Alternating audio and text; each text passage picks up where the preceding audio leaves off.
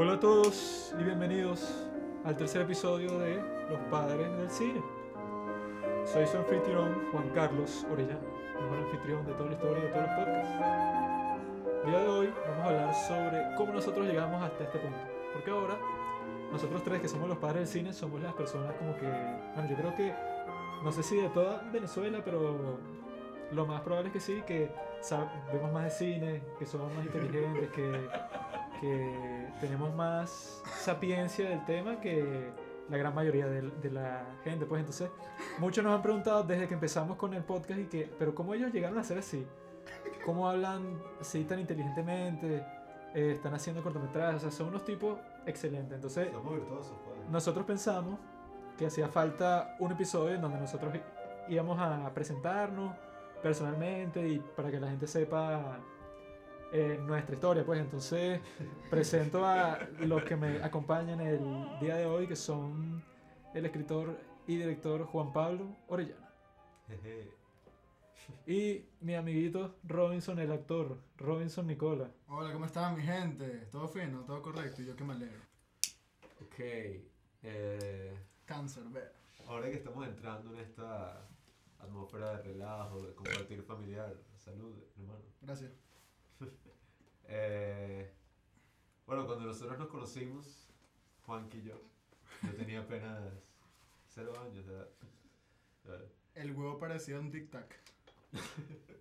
Y cuando me conocí con Robinson, ¿Cuántos años teníamos? 16. Eh, los dos tenemos 16, sí, no sé. Y este dicho y que, no, eh, hola, se me acercó y que, hola señor, mucho gusto. Y yo, ¿qué? Y yo seguí como si nada. Y después como que se fue y se despidió, hasta luego señor. ¿Qué? Qué, qué exagerado, ¿Qué ¿eh? La huevona. O sea, hay que, O sea, yo- pensé- luego, amigo. Es que Juan Pablo es alto, entonces yo pensé que él tenía como 25 años. Y qué verga, este es un Qué tipo. Este, este es un tipo y hay que tratarlo como tal. Y yo lo traté, coño, con clase, como hay que tratar a las personas mayores. Y yo que tenía 16 años, chamo inexperto. Pero bueno, en fin, nos conocimos. Y empezamos a hablar que sí, de cine, mariquera. Yo me acuerdo que hicieron un curso. Eh, ¿Cómo fue la vaina? Un, un grupo que era y que para hablar de cine en Instagram. Ajá. Y como que hablamos tres vainas y lo cerramos y no, marico, que le di esta mierda, ta. Tú eres más puto entonces, güey. Por estar de bachillerato. Ah, ya, sí, sí, porque yo creé un grupo en Instagram que estábamos Juan Pablo, un pana que se fue del país, este, y yo. Y era para hablar de cine y pasar posts así de cine y vaina. Entonces yo siempre era el que mandaba vainas, el que siempre hablaba, y ellos nunca me paraban bola. No leían las vainas, nunca mandaban nada, y yo que no, voy a cerrar esta vaina, ¿de qué sirve? Pero que sí que hace un año nos abrimos otro grupo, tanto en Instagram como en WhatsApp, y ahí sí hablamos que joda. Y no solo de cine, pues, hablamos de todo. De la vida. Porque el pues. cine es vida y la vida este, La vida. El cine es vida y viceversa. Sí, bueno, y también en este capítulo queríamos que sí contar todas las anécdotas y todas las vainas que nos han pasado que sí mientras nosotros hemos estado que sí produciendo los, los cortometrajes y tal, bueno, que sí a Robinson y a Pablo en cuanto a que sí las obras de teatro pues y todas que sí las experiencias extrañas que pasan cuando Pero no te adelantes a ese tema todavía, ese peo. camarada. Primero hablemos del beginning, los comienzos de cada uno. Yo comencé los 3, 4 años, si no recuerdo muy bien. Este, Pero tu comienzo con el cine, ¿viste? No en la vida. no, o sea, mi comienzo en el cine, en la En la pornografía. vida sexual. Em- Empezaste a los. 3 o 4 años. Sí, sí. ¿Cómo es eso? En realidad empecé, o sea, no tengo memoria, no te puedo decir, no, empecé a ver cine a los 5 años y 2 meses, o sea, desde muy pequeño, pues. Yo creo que las primeras películas que llegaron a mi vida fueron que sí las de Pixar, que sí Tu Historia, Los Increíbles y todas esas películas. Y después que me pasó el tiempo me empezó a gustar burda el cine de terror, que sí, Chucky, Freddy Krueger y... No sé, o sea, yo a diferencia de otros niños no me daban miedo las películas de terror, sino que las disfrutaba así como si fueran películas, o sea, no de terror, pues. No me daban miedo. El psicópata. Por lo menos con Chucky, marico. Marico, con Chucky me daba la misma sensación que cuando veía Toy Story, weón. Que sí que, ay, el muñeco es amigo mío, vamos a matar gente juntos y vaina. La Pero La pri- marico, la primera de Chucky es una creo. No he visto la nueva, pero debe ser una mierda, weón. Este, después que es en el 2012 que yo tenía que sí 11 años, Los Vengadores, marico. Que ver esa vaina en el cine fue que sí, supongo que es similar a nuestros padres en su época viendo que sí Star Wars, una vaina así, weón. Pero yo creo que esto es mil veces más arrecho, weón. Porque unos personajes que nos presentaron antes, weón, e individualmente ahora están todos en grupo, muy lacra. Pero hablemos de otra cosa porque de de, eso en esto hablamos en el episodio pasado. entonces es muy repetitivo. Cuéntanos tú. Juanqui, que eres el mayor aquí, el que tiene más experiencia en la vida, en el cine. A diferencia de Robinson, yo me acuerdo exactamente el día en que empecé a ver cine. Una huevona. Era un 3 de marzo. Tres días antes de mi cumpleaños, yo tenía 6 años.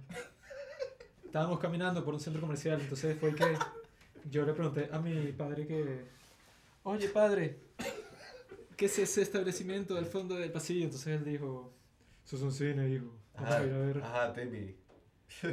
Pero yo creo, Timmy. yo creo que lo importante no es tanto cuándo fue la primera vez que... A tu fastidio, que él contó eso, ahora lo voy a contar yo. Entonces, pues, si quieres, cuenta como tú quieras. Que cada quien Claro. cuente lo que le saca el forro de la Cuenta, bola. cuenta, cuenta, Tomás Edison. Entonces, cuando Cuando mi padre me regaló el primer libro. la primera vez que entré al cine, es que yo renací. Yo nací normalmente eh, en 1997, ¿verdad? Cuando tenía 6 años, en el 2003, yo renací. Cuando entré a la primera sala de cine y como la luz bañaba la pantalla frente a mí. ¿Cuántos años tenía? 6. Seis.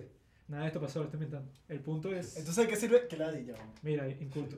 Cuando uno va a contar una historia, tiene que buscar cómo simbolizar lo que en Ah, verdad ah, pasó. huevón, ¿Qué es esto? La Jesucristo. parábola. Porque que- si no, lo que en verdad pasa en la vida no es lo suficientemente interesante. Jesucristo que- dictándole a la persona que escribió la Biblia. La. Pero, ¿verdad?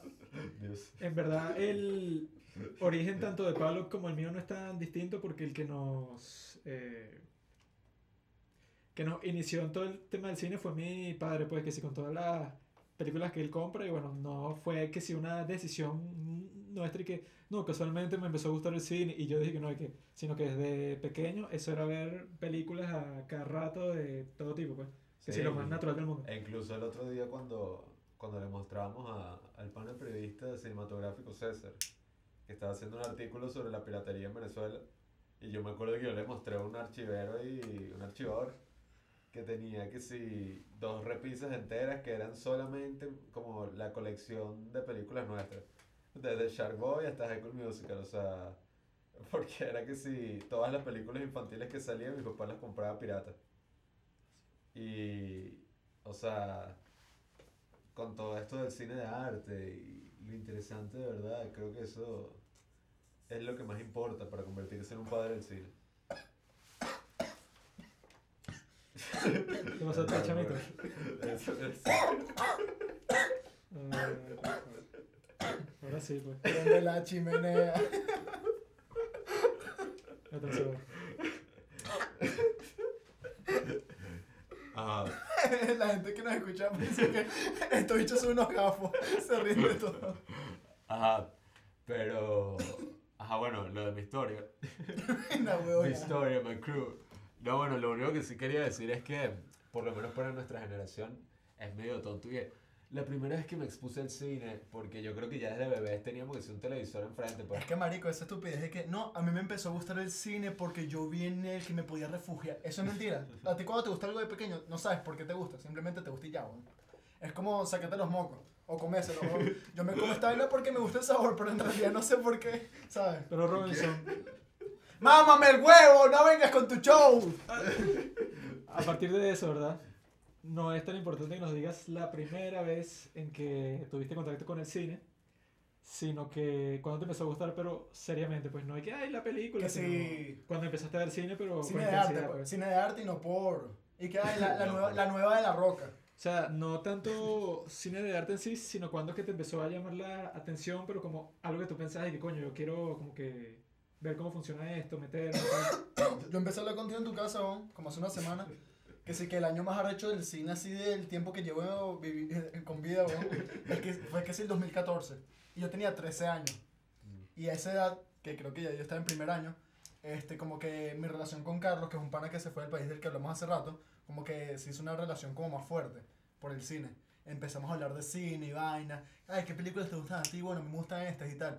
Y casualmente ese año, en 2014, fue que sí, el año para mí más arrecho del siglo XXI, eh, cinematográficamente hablando, que sí, Birdman, eh, Whiplash, eh, El Gran Hotel Budapest, eh, Fox, Foxcatcher, ¿qué, qué, qué otras películas salieron ese año? Interstellar. Interstellar. O sea, fue un año muy arrecho, donde conocí un pana que le gustaba lo mismo que a mí. O sea, y ahí ya empezamos a hablar de que, marico, imagínate aparecer en las películas, weón, interpretando esos personajes que tanto nos gustan, y que sí, marico, quiero ser actor, ay, yo también, qué fino. Y como dos, tres años después nos, nos metimos en clase de teatro, conocí a Pablo, Y, y bueno, aquí estamos pues. Y entre esos dos y tres años, ¿qué pasó? Si ya querías ser actor desde ese tiempo, ¿por qué no te metiste en clases antes? Porque vivo en Venezuela y aquí para meterse en casa de teatro, no, es una odisea. Será para ti que eres pobre. Aunque ojo. No, buena, buena. Estela Adler. Ajá. Yo voy de vacaciones ¿Qué, para Nueva tanta- York. ¿Qué tantas oportunidades hay aquí para, para hacer lo que te gusta, weón? Todo está limitado. No empieces. No empieces con tu pesimismo. Estamos en Venezuela, aquí está claro, claro. Ajá, Somos un país pero hermoso. creo que el origen de Robinson y el origen de Juanqui El origen. Y mi origen personal son súper distintos porque, o sea, en lo de nosotros fue mucho más gradual, creo yo. Eh, siempre fui un genio. Solo que no lo sabía. Lo corroboro. ajá, el bicho de la, del cerebro gigante de la película. Sentado. ¿Cómo dice esa mierda? Megamente. Megamente. No, no, Sky High, weón. Super escuela de... Ah, ya. Soy yo. Ay, Sky High, mala mía. Joda. yo, yo soy bilingüe de niño. Ah, pues. Ah, niño, ¿qué estás diciendo? Eh, ajá. Eh, que las películas cuando nosotros empezamos así como a adquirir este gusto y la vaina por las vainas más independientes o vainas clásicos y vainas que, que antes uno que sí de carajito no le gustaban las películas en blanco y negro, por ejemplo. O y que no, que esa vaina es vieja, no vale la pena. Pero creo que ya la, el momento en que nos fuimos poniendo así fue más a los 14, 15, cuando también empezamos a leer. Mira, yo voy a dar un recuento detallado de cómo yo lo hice. Yo, ¿verdad? Cuando tenía como 14, 15 y tal, yo empecé a ver las películas de Woody Allen, que ahorita lo tienen jodido el pobre viejo porque todo ese, toda esa vaina del escándalo, que, que se violó a su hija, lo cual es mentira, y lo pueden chequear en internet.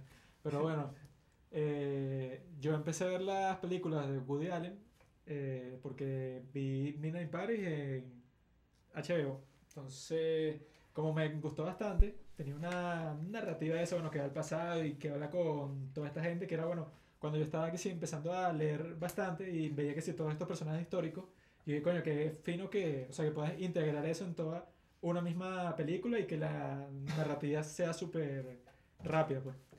Entonces yo vi casi que todas las películas de él que son un poco ton. Y de ahí, como Woody Allen dice que él no es un cineasta muy... eh, o sea, que técnicamente el tipo no es muy arrecho, sino que simplemente él es un fan del cine que hace cine y le gusta escribir, comedia y tal, pero tampoco se considera que no, el cineasta más arrecho al nivel de Tarkovsky, Bergman y tal. Pero él, varias de las influencias que saca de sus películas, eh, son de cineastas así de arte tipo Bergman, tipo Fellini, o sea, que les ha hecho como dos, tres películas que son como que homenaje a algunas de sus obras. Entonces yo ahí fue que hice como que la transición de verlo a él bastante a ver que si otro cineasta así de vainas que yo nunca había visto antes porque eran muy viejas o muy que bueno, que es una película italiana de los años 60 como, o sea, mis padres eran más que veían vainas, pero que sí gringas y ya, pues, o sea, que sí clásico o vainas nuevas, o sea, pero no había como que mucha variedad en cuanto a de qué país era la película ni nada, pues. Entonces, cuando uno empieza a, tener como una perspectiva más alta porque ves todos estos países al mismo tiempo, que ahí fue que yo empecé a ver que el hecho de que el cine, o sea, que sí tiene que existir cine, nacional. Porque yo, porque escuché una entrevista que al, Alejandro González Iñárritu dice que él considera que el cine es sin patria, pues, o sea, que tú puedes hacer una película completamente distinta o igual, no importa, de cualquier característica estés en el país que estés. Pero Pero yo- es la idea que también traje que sin Babel. Solo que no Sí, o sea que que sea en la humanidad, puede entrar que sí todas las culturas y tal, pero yo Marico, sí. pienso que eso no es tan así. Porque sí, o sea, si ves que sí, bueno, que si los movimientos cinematográficos y tal, que si el neorrealismo it- italiano y vaina, fue reacción a la Segunda Guerra Mundial que todo está vuelto mierda. Y hay como mil ejemplos así, pues. O sea, que eso de, de que sea de un país en específico y que tenga una cultura, eh, o sea, yo creo que sí influencia bastante las películas que se puedan hacer ahí, pues, o sea, que no están...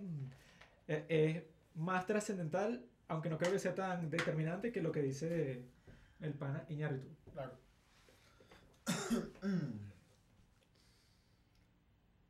Ah, bueno, pero eso que dices que te empezó a gustar Woody Allen, yo me acuerdo que fue como en la misma época en que eso, que si estabas en primer, no, bueno, en segundo año, tercer año, Y te pusiste así que sí, ay, a leer, a hacer vainas. Y me acuerdo que en esa misma época te gustaba, te empezó a gustar Bob Dylan, los Beatles, Led Zeppelin. Los Beatles. Los buenos músicos del siglo XX. Bad Bunny es, no, ese hecho es un genio. La de Yankee, toda esa gente que trajo, papá. que trajo a la gente urbana. Ese Sí, más hay sol, hay sexo. urbana. Sí, Eso hay es. playa, Hay. Dios. ¿Qué? Sí, hay Dios, hay misa. Ah, ya. Y ¿Qué? si hay monja, mejor. Ella es calladita. Qué bizarro. Ay, maldito sea el cine. Queríamos en el cine, el mayor reflejo artístico de la vida. Está la fotografía, la pintura, toda esa paja, pero nada como el cine. Porque es una Ah. mezcla, porque es una mezcla de todas las artes. Robinson, ¿tú sabes eh, cuándo fue que nació el cine? O sea, ¿en qué fecha? Que sí, 1890. ¿Sabes cuándo? Dime. El cine nació en la prehistoria.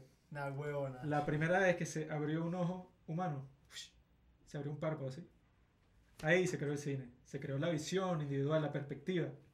Y ahí se basan todas las películas buenas. La perspectiva del ser humano. Ay, Pare- se está parece un loco. weón. El bicho con los pelos parados así, ay, se está venir, el teórico del cine. Soy un genio. Todo lo que digo tiene validez. Como cancerbero. Ah, bueno. En fin. Te está drogado. No, no, creí que ahora te dejas decir algo. Pero bueno, sí, a medida que uno le va que si gustando las vainas, ay, cine independiente, cine de autor, Woody Allen y tal, te empiezan a gustar así los gustos típicos, pues, y que, ay, David Fincher, Tarantino es mi director favorito. Christopher Nolan. Christopher Nolan y no sé qué quién, y es así. Pero yo creo que cuando, o sea, eso es como un medidor, pues cuando empiezas a decir frases y cosas como esas, es que te está empezando así como que, ay, ahora te sientes el tipo bohemio, pues. El tipo así que, ay, soy un, no sé, un erudito del cine y tal. Así que hay mil memes sobre eso y que cinéfilo starter pack. Entonces que, que si un tipo con una franela de Pulp Fiction y que pura frase así y que arco argumental. Esto, estoy en clase de guionismo, estoy aprendiendo los tres actos, todo un show. El primer acto es para introducir a los personajes. En el segundo acto se le presenta una circunstancia negativa a los personajes. Y en el tercer acto es la conclusión. No, Esa mierda, nosotros estamos en contra de. Ajá, hay películas que sí que la- el 90% de las películas que existen se basan en tres actos. Pero eso no quiere decir que para hacer un guion cinematográfico, a juro tienen que estar los tres actos porque si no es una mierda. Que en el camino de nuestras vidas hasta este punto nos hemos topado con personas, no, si no tiene los tres actos en el cortometraje que van a hacer, entonces va a ser una mierda. y que hay gente que yo también he escuchado que dice simplemente que no, tú eso de los tres actos se lo, se lo aplicas a todo. Porque mira, Robinson, tú ahorita ves, querías hablar, ¿no? Ese es el primer acto. Hablaste, segundo acto, y dejaste de hablar, tercer acto. Esa fue la historia de Robinson de hoy. ¡Wow! Que coño, soy un genio. No, y son vainas que, o sea, se aplican a cosas cualquiera, que sea de la literatura y lo aplican al cine y que verga. El cine es una ciencia, pues una vaina que tú tienes que ir, no sé, a años a la universidad a aprender la historia del cine para saber cómo hacer una buena No sé, película. ahorita que estábamos hablando de la gente esta y que no, yo soy cinéfilo, eh, Pulp Fiction, Tarantino, que no está mal, son directores arrechísimos, pero es que sí, los mainstream, bro.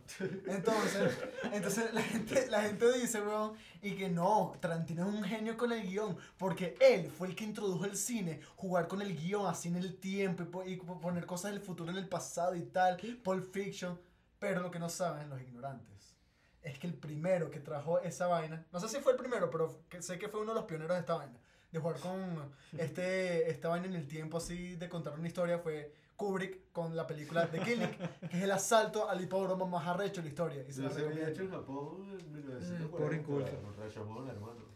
¡Ilumíname, Juanqui! inculto de Robinson, ¿verdad? Solo tiene un televisor en su casa, no tiene libros, no tiene nada. Son conceptos narrativos que existen desde hace 10.000 años, que lo, que lo explicaron Aristóteles, ahorita. hermano. La, La po- la poética. de Aristóteles, ¿ya te la leíste? Yo sí. Ay, yo Ah, sí. Yo te presté el libro, weón. ¿Y por qué viniste vestido así, weón, con tirantes, en traje, con sombrero de copa? ¿Qué es esto? Chaplin. Aquí nosotros vestido normal y este bicho tiene la cara pintada de blanco. No sé, Chaplin y yo, chavo, así. explícanos por qué viniste así. Bueno, te explico, Juanqui. Soy un artista. Los artistas tienen que ser estrambóticos porque si no, no lo son. No son artistas. Tú, tú no ves un artista como una persona normal. Usualmente tú ves un artista todo loco, alza la voz en la calle, el bicho habla con los brazos así como un maníaco, una vaina. Los artistas tienen que ser así estrambóticos porque si no, no se les toma en serio. ¿Y esa pipa de dónde la sacaste, vos? De la gaveta de mi padre. You're La gaveta de mi padre Nabone, que ahora es la vaina, un arsenal de armas. Prendas de oro. Ah, Robinson, pero ¿cuál es la película así? O sea, la primera que tú recuerdes que dije que mierda, el cine. Y no que tú digas, ah, sí, bueno, la pasé fino, eh. Whiplash, weón. Porque esa película para mí tiene todo lo que tiene, tiene que tener una película. Guión perfecto, dirección perfecta, música perfecta, actuaciones perfectas. Y esa fue la primera película que me iluminó. ¡Iluminó! Está brillando, muchacho. Pero este dicho también es un bebé, o sea, pero no. Whiplash, no joda. ¿Cuál, ¿Cuál fue la tuya, Paul? Eh, Bueno, recuerdo cuando Ya, Juanqui estaba en sexto grado. del tren a la estación. Cuando Juanqui estaba en sexto grado, ¿qué edad tenías? 12, ¿no? 11, 12, 11. Recuerdo esa época, entonces yo tenía 3 años menos, que si 9, 8 años. Y me acuerdo que este dicho le llevaron y que una fiesta de sexto grado. Y habían que si puras chamitas y estaba aquí, no, no, no, tal. Y la tipa, me, la tipa de la puerta dije, ay, tu hermano no se va a quedar en la fiesta. Y yo dije, sí, sí, Joaquín. Y Joaquín, no. Y entró. Que ladilla. Y yo dije, este desgraciado y tal. Que no joda. Y yo estaba ahí, maldito Joaquín. Y entonces mi papá, y que, no, no, no importa, nosotros vamos a hacer unas diligencias. Y el bicho fue. También a ver, teníamos unos 15 años, ¿te acuerdas? Lo de, No, la hermana de Miguelito. ah, lo de Anabel. La hermana de Miguelito. Sí, Miguelito yo- desde el primer episodio. que- Yo me acuerdo de ese día. Estuvo fino. Pero me acuerdo que ah, mientras tú estabas en la fiestecita, que era una miniteca, En puras carajitas yo no joda. Agarré, no de todo. Agarré y me agarraron. Ajá. Yo, yo fui a la Candelaria por ahí con mi papá y estaban poniendo y que, ay, cine de los viernes. Y entonces ponían que sea una pantalla estaban pasando tiempos modernos de Chaplin. Y yo dije, ay Dios, qué fino y tal. Así en medio de la plaza. Y compramos unas cotufas ahí. No sé por qué en Venezuela las, las máquinas de cotufas las llevan vagabundos, más que nada. O sea, que son que si tipos así, ¿no? Vagabundos, échame bueno, ta. Bueno, y son baratísimas. Sí, pero esa es como una costumbre cultural. Pero ahí empezamos y yo estaba así sentado viendo la vaina, no, fue un show mío, pero no, no vi más de 10 minutos. Nos cogimos las cotufas y nos fuimos. Pero, o sea, solo ver esas imágenes y esa vaina y como la gente se reía y era pura gente cualquiera de la calle. Eh, tiempos modernos de Chaplin. Vaya. Y eso pues, o sea, y fue que yo dije, mierda. No, yo, o sea, creo que la mía no es tanto así de niño, sino más cuando yo, yo me acuerdo que mi hermana, Andrea, eh, que que sí, la fan número uno de Quentin Tarantino fue y que no, y que Un enorme, bro. vamos a ver que sí que creo que la misma noche que sí Pulp Fiction y después Bastardos sin Gloria. Y que bueno, fino.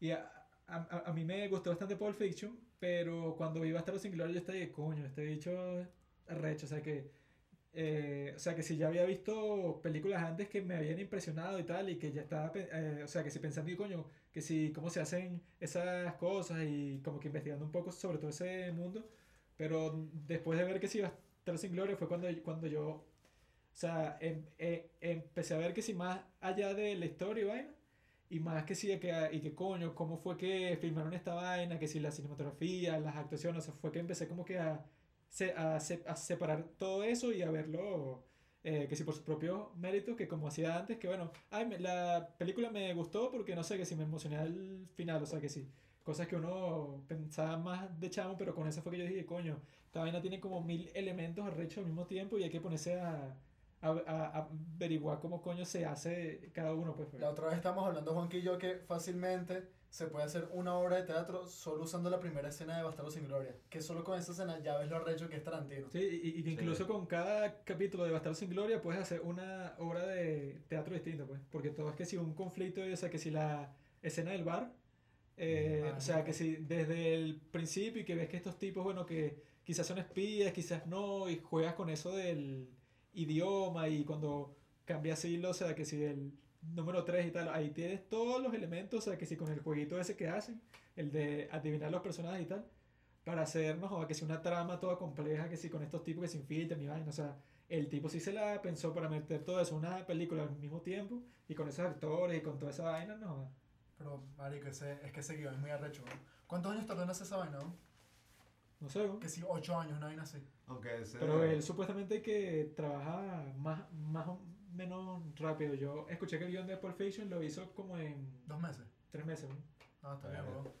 Que, que, él toda se, que, que, que él se fue para, creo que, no, no sé si fue París o Ámsterdam, porque ya él tenía cu- cuadrado ese proyecto, pero él y que, bueno, me quiero alejar de mi círculo social y toda esta vaina para tener un sitio en donde, bueno, nadie me va a joder, yo no conozco a nadie, voy a estar ahí que si escribiendo nada más, o sea, si quiero después salgo a hacer, a- a hacer otra vaina, pero quiero es, no matarme ahí loco para ya tener ese guion listo en el menor tiempo posible y no, dos, tres meses así escribiendo esa vaina y le quedó rechísimo. De pana, bro.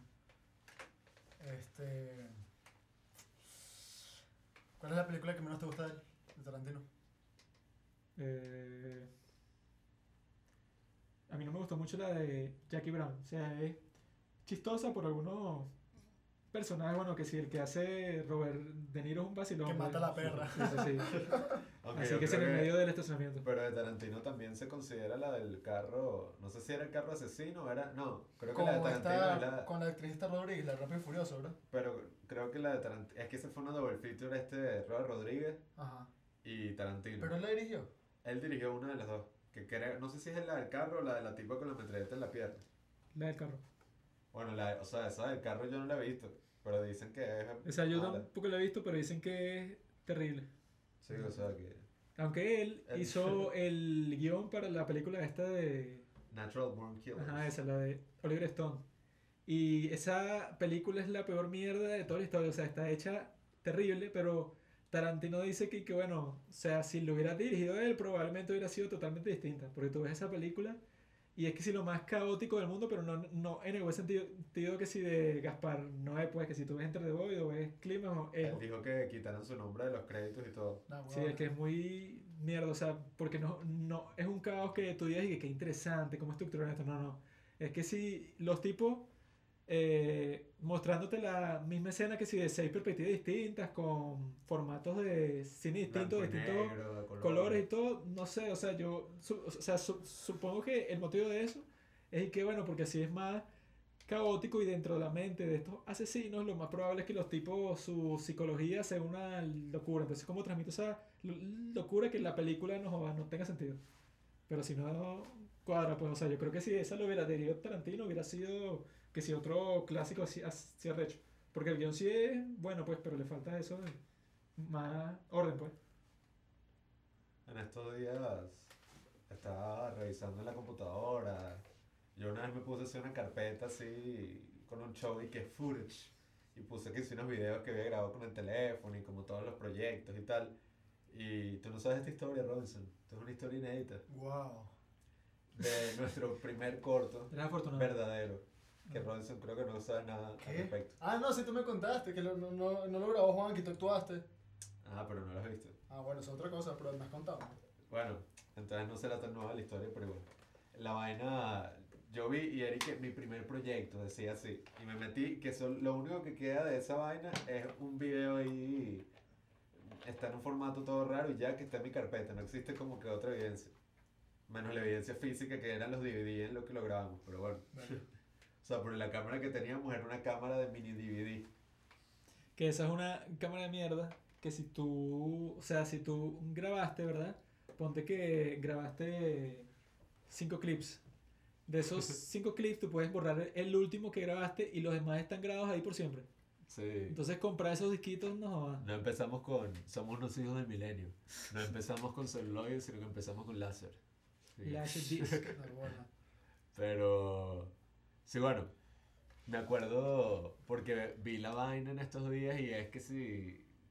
La vaina más fumada de toda la historia. me acuerdo que yo había conseguido una. Yo, yo estaba en una vaina ahí que se llama Conmigo. Yo te contaba, ¿no, Ronson? Sí, sí. que era una vaina ahí del colegio de reciclaje y yo ahí usualmente llevaban puras antigüedades, puras viejas, puras vainas y yo me llevaba esa vaina y que qué recho, pero estaba empezando a ver precio de la historia en ese momento. Y me acuerdo que hicieron una jornada y llevaron como que un estuche y yo veo que hay una vaina sobresaliendo como una pistola. Y yo dije, ¡Oh! Donaron una pistola, qué arrecho. Ta, ta, ta. Y como que salí corriendo y cuando la jalé era una cámara de video de los 70. Y yo de huevón, dije, "Ah, ok, ¿qué es esto? Un lente. Ah, una linterna. O sea, yo linterna mágica. Wow, sí, o sea, yo no sé por qué yo me imaginaba un faro que salía La así. piedra que- mágica, empezó- oh. empezaste a pedir deseo. No, yo me imaginaba que, no Sí, sé, la noche se prendía como un faro y veía que si una reflexión ahí rara y que verga. Sálvame y cúbreme con tus alas, espectro celestial. Habla con ella, Hamlet. ¿Cómo estás, madre? ¿Cómo estás tú? La Chistes dos- de teatro. Las dos nerdas del teatro. Hacemos todos Hamlet aquí. Ajá. Ese Hamlet era un pillo. Ese Hamlet era un malandro de pueblo, vale. Hecho en el castillo echando plomo, una huevona. La historia Bolívar. Hamlet, el hombre de las dificultades. Oye, Hamlet, ¿por qué tienes tanta ira contra tu padre? Tus. Ah, bueno. Eh, pero yo conseguí esa cámara así de los 70 y yo, verga, qué recho y tal. Y ese mismo día teníamos un almuerzo, una cosa ahí, en la casa de X, de un familiar ahí que los bichos se la daban de riquillo Ajá. y vivían en como una especie de mansión. Y eran dos viejos ahí de coño que, ajá, no tenían plata. nada. Qué, qué maldito. Pero, ajá, me acuerdo que fuimos para allá y No, era... no, el coño. Era el cumpleaños de la vieja. Y entonces había un pocotón de viejos vecinos y que, ay, Ray, wow, tú eres tan soberbia, tú eres tan, tan fina. O sea, hablando huevonada.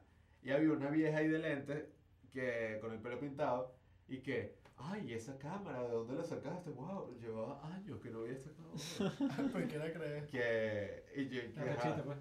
No, jodas. que yo, no sé, bueno, este es un chiste, eh, ya lo entenderán en el futuro cuando contemos la anécdota, pero era, no sé por qué, ahorita me la guardo la imagen, era como Efraín mujer. O sea, eh, eh, o sea, pero tú te acuerdas de ella, no era Efraín mujer. Claro, claro que me acuerdo de ella porque casi arruinó mi vida en internet. Una huevona, huevón. Pero ya llegaremos. ¿Qué te hizo? Ya lo verás de ello. Bueno, ajá, repito. Entonces la bicha me dijo y que, ay, ¿a ti te gusta el cine, niño? Yo tenía 13 años. Y yo que sí, sí, me gusta, y mi hermano también le gusta. Y entonces dijo algo así, y que... El goncito. El cafito. Y El entonces- bicho con lente y todo. Entonces la bicha que, ay, yo ahorita en la universidad voy a hacer un festival, Caracas Film Minuto se llama, y que un video de dos minutos y el tema de este año es Caracas, eh, mil visiones, mil perspectivas. Sí, que, o sea, que la pregunta central y que, ¿cómo ves tú Venezuela? O sea, ¿cuál es tu Exacto. perspectiva, pues? Entonces nosotros y que, bueno, yo era el único que estaba ahí, y que, sí, me encantaría, yo voy a participar y tal. Y yo llegué a la casa Juan, que un festival. Y entonces me acuerdo que estaba el novio de mi hermana de ese entonces y que, ay, ya les tengo la idea. Y que vas a tomar la reacción de la cara de 100 personas cuando descubren que no les queda papel toalé. Y yo que, Ah. "Ah", y que, porque en esa época te acuerdas que se conseguía papel Estaba la toalé en crisis. Venezuela. Ya no hay crisis. Ahora ya todo se arregló gracias al Sí. presidente Maduro. ¡Sí!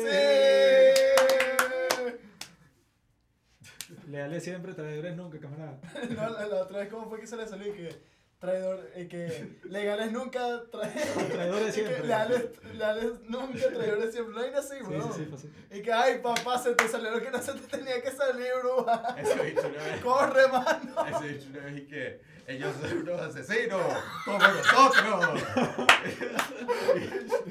y que no, no como nosotros. Nosotros no somos asesinos. ¿Quién fue el que dijo eso? Maduro. Y, y la vaina es que... Que, eh, porque todas estas mariposas me están rodeando y será que soy un mariposón. ¿Y qué es eso, no? La una alita vez, marico, no, no sé qué coño era, no sé si era la asamblea constituyente, no sé qué, qué era.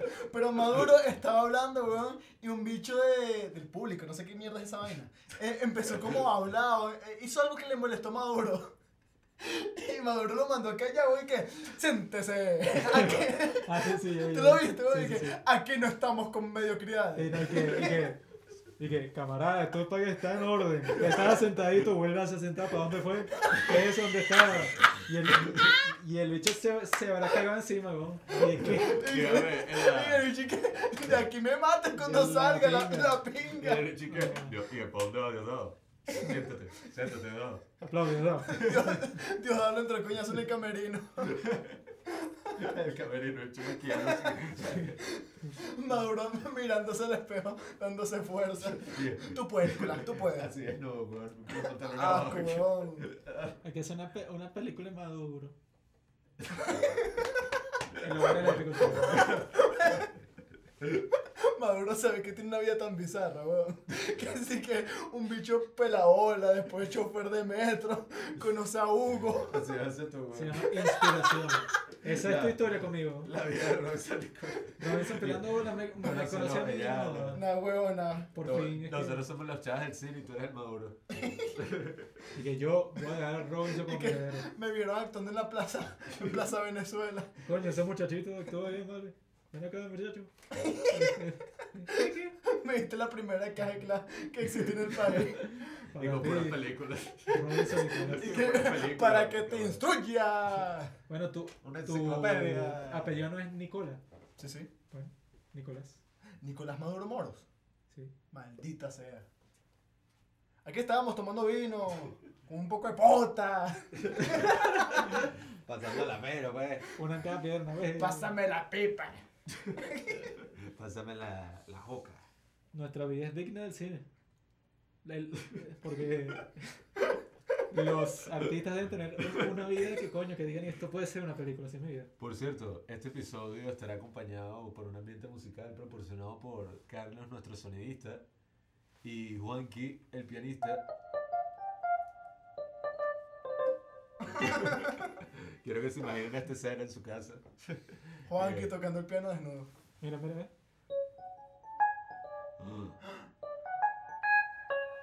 En los comentarios déjenos cuál es la película que contiene este soundtrack. Juanqui, no jodas. En todos los cortometrajes. Quien lo adivine, le vamos a dar dos entradas para que vaya a ver La culpa y otros síndromes. eh, Alicia en el País de las Maravillas en el Teatro Phoenix de Arizona. Marico, Este viernes. tremendo elenco. Viernes 3 de diciembre. Ahí lo tienen. Marico, yo la vi, weón. También le vamos a pagar todos los gastos. Gastos pagos, hotel. Eh, En las potas, no pueden faltar. Te ha dicho así, con ese mal hecho de Star Wars, bueno, el gordo se Ya Ya va, va, ya va. Yo voy a joder, la pota. La pota no puede faltar. Aquí estamos con un poco enano y Jodorowsky. Hola, Jodorowsky. Yes, it is me. The passion of cinema. Salvador Dalí. bueno, pero también, ¿verdad? Nosotros eh, queríamos explicar como que de dónde ha surgido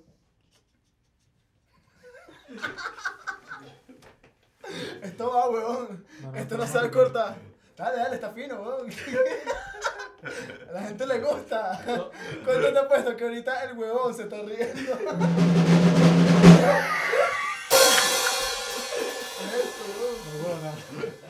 Bueno, no, eso tú querías este efecto para el chiste, este efecto para el chiste. Así es el cine, burda loco, porque somos artistas y los artistas. Mira, Robinson. Todo lo que has dicho en los últimos 15 minutos. Ah, bueno, ¿No te le bueno, en fin, para terminar la historia de la caraja esta. Ajá. Ajá, escucha, escucha. Entonces la bicha dice para hacer el festival y nosotros de huevones y que vamos a hacer este festival, vamos a hacerlo más jóvenes, yo tengo 13, yo estaba en primer año, Juan estaba en quinto año. Y yo y hablamos en los recreos y vamos a hacer la vaina. Y hablamos con un amigo de Juanqui, que ya no se hablan, pero en ese momento y no, ay, los amigos cinéfilos que se iban juntos así tratando como unas maricas a comprar que cinco Eso películas piratas. Este dicho vio en el 2013 Silver Lining Playbook. Qué mierda. Es bueno, ¿no? Ah, Bradley Cooper, Jennifer. Lawrence. Lo único bueno es Jennifer Lawrence. el está- soundtrack. Bueno, en fin, pero este bicho la vio y le encantó. Y entonces salió con el amigo y que a comprar películas, ¿no? Pero se pusieron una bolsa de basura encima, así como el bicho. Qué idiota. Y salieron tratando y sí, como en la película y tal. Hicieron todo su vida. Yo me acuerdo cuando llegaron ¿Cuántos y años tenías, Juan? estaba en quinto año, bro. Qué pollo, marico. Y ¿qué? ¿Qué? 16 años. Cabona. Y este bicho llegó, as- llegaron pero asqueroso marico que está, o sea, no sé si tú has visto Jackass. De bola, marico. ¿Sabes? Detrás de sudor del gordo. Asco, Era una weón. mierda así, weón. Que Ah. carajo. y A que- mí nunca me ha importado lo que la gente piense de mí. Nah, huevón, nada, ¿qué vas a hablar, huevón? Si yo estoy en el metro, pego un grito y el estoy chique, Robinson, la gente nos ve y que no te da pena. No jodas, no me vengas con ese cuerpo yuca ahora, bicho. Yo no hago eso. Sí, sí, ajá. Te lo acabas de inventar. Ajá, sí, sí. Bueno, Bueno, bueno, aquí. en fin, él con el amigo ese de coño. Y entonces nos pusimos y que hacer el corto. No te vas a creer la idea, que creo que tú no la conoces. ¿Cómo es? Era una vaina y que, claro, es una persona se sienta en una silla a ver televisión y la cámara se va acercando. A su cara. No, no, no, se va acercando al televisor. O sea, la estás viendo de espaldas de la persona. Sí, exacto. La persona la damos de espaldas y el televisor. Ah, ok. Y, o sea, la pared y el televisor así. Y entonces ajá, la cámara se va acercando lentamente al televisor. Y entonces, ajá, una vez que se acerque totalmente al televisor, hacemos un corte, pero que la gente no se dé Y cuenta. aparece Chávez en cadena. Y no, y echamos la cámara hacia atrás, casi. echamos la cámara hacia atrás y la pared blanca de atrás está toda escoñetada y con carteles de Chávez y vaina. Y es y que, oh, mira, cómo, es, cómo tú ves a Venezuela. Y que, oh, como todo se jodió. Y la persona que está viendo tele al principio es un chamín y después es un tipo mayor, pues para mostrar la transición, todo estaba bien, todo era hermoso. Llegó el chavismo y bueno. Y nosotros con idea de que somos unos genios. Habla por ti, huevón, yo estoy de pinga. Con mi caja de claro, no jodas. Estoy arrecho. Esas malditas manifestaciones opositoras. ¿ah? el autoproclamado. Uno viendo, uno viendo el béisbol por la tele, uno escucha afuera ese griterío loco. ¡Libertad! Deja tu libertad, coño, tu madre, estamos bien. Andate para Gringolandia, Y ¿sabes? que, y que, para el imperio. y que vamos bien. ¿Qué vamos bien para dónde? ¿Estamos bien ahorita? ¿Para dónde hay que ir? No, Sí, ya estamos bien. El propio, el propio loco ansioso pensando en el futuro se dice, ¡Estoy bien! ¡Estoy bien! ¡Nos vamos bien! No ¿Qué, mierda es esta? No Ah. Como dice Héctor Manrique en la hora. ¿Qué, Héctor Manrique? ¿Qué dice? Estoy bien. Estoy bien. Ya, ya, espera. Entonces, bueno, nos quedamos un día en la tarde para hacer el corto ese de carajo. Y fue un show, tuvimos que llevar toda vaina, o sea, llevamos un televisor súper gordo, que eran los únicos que habían, creo, no, mentira, estoy exagerando. no había- Weinstein Company. Pero bueno, No habían sacado más nada hasta ese eh, momento. Puro... nos llevamos un televisor ese de vaina y nos llevamos un DVD. Y una cámara que grababa en DVD nada más. Y era esa vaina así, la que usaba mi papá para grabar que si las fiestas y vaina. Y era, y un trípode que la vaina no servía. Para grabarme a mi desnudo. A veces. Allá le trabajo, hace unos años. Para los nudes, para los muchachitos para el Tinder. American Psycho. Ah, entonces. Ajá. Y entonces, nada, grabamos esa vaina y era súper bizarro. Aquí nos vestíamos igual. Estos escolletaron la pared así de rojo con pura sangre y uno, un cartel de Chávez y uno de Bolívar, el nuevo. Bueno, el nuevo del 2013, o sea. Era Ernesto Villegas porque en ese momento estaban en campaña y tú puedes conseguir una ficha de eso en cualquier parte. Y nada, bueno, ese show, ¿sabes qué era lo que pasaba después? ¿Qué pasa? ¿Qué pasa? Pasaba ese show y que no, ese corte imperceptible, que se acerca a la cámara, se ve todo escoñetado. Juanqui se paraba, caminaba fuera del cuadro y veía a un vagabundo, que era el amigo este de sin franela así, y con un termo en la mano. Y, ¿qué? Y de qué, huevón, coño, tu madre. Así, y Juanqui como que no le daba plata y salía corriendo. Y el hecho se paraba, iba, lo estrellaba contra una pared y lo mataba. ¿Qué es eso? Y ese era el corto, y los créditos pasaban que sí en dos segundos y que... shh, David Lynch. Y eso, amigo, se llama arte. Todo lo que hacen los hermanos Orellana y mi persona es arte. Cada palabra, cada suspiro, cada parpadeo. El suspiro. Y después de eso hicimos el mejor cortometraje que el mundo había visto. Llamado Anticipación. Cuenta tú lo que pasó con la tipa esa del coño al final. ¿Qué tipo? Efraín Mujer. Ah, verdad, que nosotros con ese cortometraje que acaba de explicar Pablo, el de. El de. Ajá, que para el festival este del Film Minuto, que lo hacía esta señora que se la da de que ella era no, la bicha más arrecha de toda la historia del cine. A mí me escribió una carta ¿Pero Coppola. qué? ¿Era director? ¿Coppola le escribió una carta? A mí me escribió una carta Coppola. No decía Coppola, sino decía Coppola.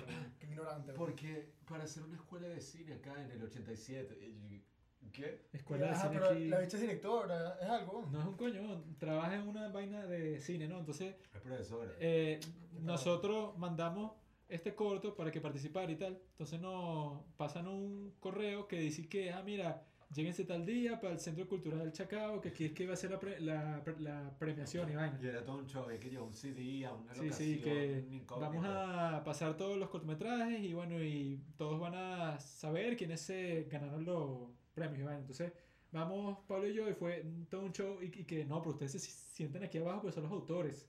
Estos son los puestos eh, que están reservados para ustedes, para los creadores de los cortometrajes. Y que coño, Y mira. mis papás se sentaron separados y que, Sí. ay, hijos, vayan, qué Y orgullo. que, y que es su primer éxito y tal, un show. Entonces empiezan a pasar todos los cortos, ¿no? Todos de la gente que estaba ahí viéndolos que eran como 10. Eh, entonces pasa todo eso, entonces nosotros estábamos como que emocionados que, ay, ganaremos nosotros, pero ¿qué pasará? Los premios y tal. O sea, que sí, pensando que, ay, pero el corto que salió ahorita es, puede ser mejor que el de nosotros y capaz no ganemos, que si pensando toda esa vaina, especulando lo que podría suceder. Eh, hasta que llega la tipa esta fastidiosa, ¿verdad? A dar los premios y que primero de los documentales, porque habían dos, cat- dos categorías y nosotros habíamos hecho cortometrajes, pero de ficción, pues entonces, bueno, primero vamos a dar los premios para los documentales y después los de ficción, fue que bueno, fino. Entonces, ajá, dan como dos o tres premios a unos documentales que eran una mierda, pero bueno, aquí. Y los, vimos- los tuvimos que ver todos porque duraban dos minutos cada video. Entonces, Eric, bueno, Vimos como 15. vimos como 15 cortos distintos de puras vainas sin sentido. O sea, y que, ay, un corto de ficción. Eh, ¿Cómo ves tú a Venezuela? Era el tema. Y sale y que un tipo y una tipa que están saliendo, la tipa no suelta el teléfono y el tipo le escribí que, chama, estás loca. Y ya. Super, y súper producido. ¿Qué es O sea, que parecía que les costó Oye, 15 mil dólares. Había una que fue una propaganda que sí de harina pan. Sí. que era ajá, de dos minutos como si estuviera participando y que la familia venezolana comiendo su arepa, tomando su cervecita, no sé qué vaina, que, ¿qué es esto? weón? ¿A quién le importa esa mierda? man?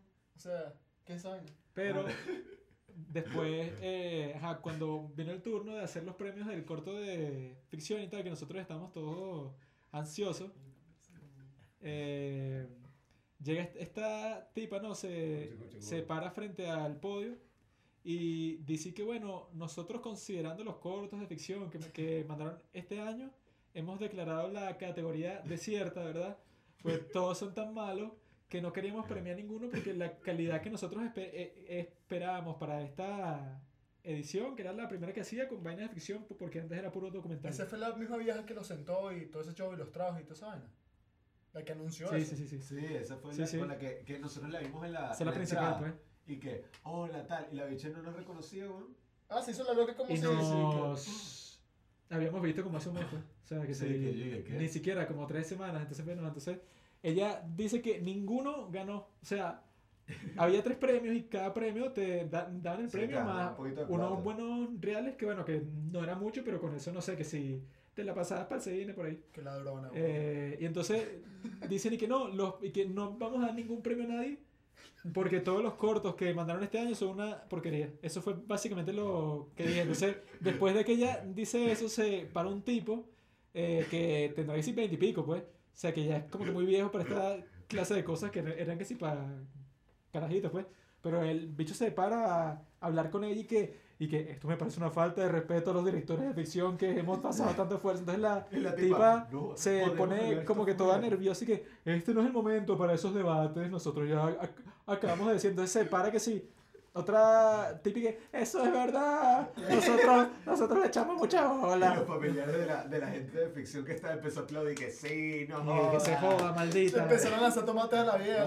y el bicho no paraba de hablar y que, no, pero es una falta de respeto con los creadores, tal, tal, tal. Y la tipa, eso no, no, pero eso lo hablamos aquí, lo hablamos aquí. Pero Y que frente a todo el respeto". mundo. y Y coño. no faltaba de respeto a todos. Y la típica, ay, Es que esa vieja es una ladrona, porque si dicen que tenían tres premios para el primer, segundo, tercer lugar, la bicha si no quiso ganar es porque se los agarró para ella, weón. La corrupción. ay, era como 10 mil bolos, weón. Tú eres peor que el chavismo porque te haces llamar opositora, pero eres igual que esas mierdas.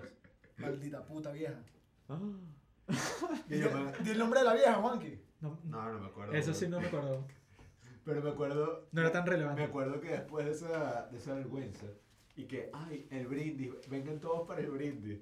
Y papá, y yo, sí, sí, el brindis, mira. No. Y que es gratis, para tapar los vainas. Y nosotros, nos vamos de esta mierda. Así, pero como unos capos, weón. Yo estaba y que, y que, yo con el y uniforme que yo estaba y que yo no voy a tomar un coño de madre, hijos de puta, no joda. Me hacen venir para acá esta mierda, me paso como dos horas viendo pu- puras basuras de corto, me calo los discursos de las maricas que ganaron premio documental. Para, que- para que sé que no viniste fue a pasear, que porque no me pudiste decir por internet esa mierda de que Nosotros, no había nada ¿por qué premio. no nos evitaban la vergüenza. Juan que se exageraba antes de contar esta historia, el bicho que... Cállate, cállate. que- no, escucha, escucha, antes de contar la historia, el bicho que, que la vieja que me arruinó la vida. Desde eso no soy el mismo, por esa puta. Pero- mira, yo tengo como 5 o 6 mujeres en toda mi vida que me han arruinado la vida. No solo una, pero esa fue, mira, primero fue mi madre, porque me trajo al mundo. Después esa. Y después, poco a poco, lo que escuchan este podcast van a andar escuchando cuáles fueron las otras cuatro desgraciadas que me tienen como estoy ahorita, jodido. En la calle pidiendo real. Ajá, bueno, pero lo que me acuerdo más de esa experiencia es que, ajá, es que estábamos viéndonos así en la noche. Te mato. Ya, me están golpeando. ajá, Es que se escapó la puta que teníamos y la tuvimos que agarrar porque la bicha nos iba a echar paja en la calle. Que Cállate, cállate. Es que es menor de edad. Menor de edad, es menor de dos, menor de 10 años. Ajá, palo. ah, bueno. No, el Eh, cuello. Íbamos en el carro y entonces mi mamá y que, siéntense orgullosos, ningún niño de su edad ha hecho esto. Y voy aquí que, que, fracasar. Y yo así, de que verga. Y yo tenía que citar así, yo que, Fracasar. Yo le estaba enseñando a Pablo la verdadera vida, ¿ves? Esto es puro fracaso, pura desgracia. O sea que este dicho tenía como, ¿cuánto? ¿13? sí, yo tenía... Este dicho cuánto tenías que si... Sí, sí, sí. dice- Te- Ya, ella- pero ya no tiene sentido, ustedes se llevan, ah no, cuatro, tres años, ¿no? Sí. Sí, sí, está perfecto, está perfecto, mis cálculos salieron bien. Ok, ya, ya, ya nos extendimos mucho con este tema de mierda, de la puta vieja, así que pasamos a otras personas que nos han arruinado. Anticipación. No, no, pasamos al otro corto, pues. Ah, Nuestro anticipación. próximo corto fue mi idea. Yo soy un genio. Todo se me ocurrió. No, no, no. no. Tu idea Mira, fue mira, al mira. principio, Mentiroso. Pero el concepto final fue mío. Eso no importa. Ese está loco. A él se- escucha, escucha. ¿Qué A, ese a? Juan que se le ocurrió la idea y junto a ti la desarrolló. Mira, te explico esto. este dicho. Yo primero escribí tanto el primer guion como todos los personajes. Y, ¿cómo se llama? Para el cortometraje final, yo fui el que dije que, mira, sería bueno que como tiene que durar menos, no nos, ¿cómo se llama? No nos concentremos en el personaje de Efraín, que su conflicto es muy show, sino en el de Juan, que su, que su conflicto es más directo y así podemos grabarlo en menos tiempo y hacer todos los cambios del guion que hay que hacer. Ajá, bueno, este dicho, Eso lo dije yo. él nada más dijo, y que, no, no, no hagamos esto. Como no tenemos plata, tenemos que hacer otra vaina más corta. Yo no dije eso. Yo dije, vamos a concentrarnos en otro personaje porque el conflicto de este tipo es mucho más violento que una vaina Pero- filosófica. Pero yo dije lo que iba a hacer, la historia.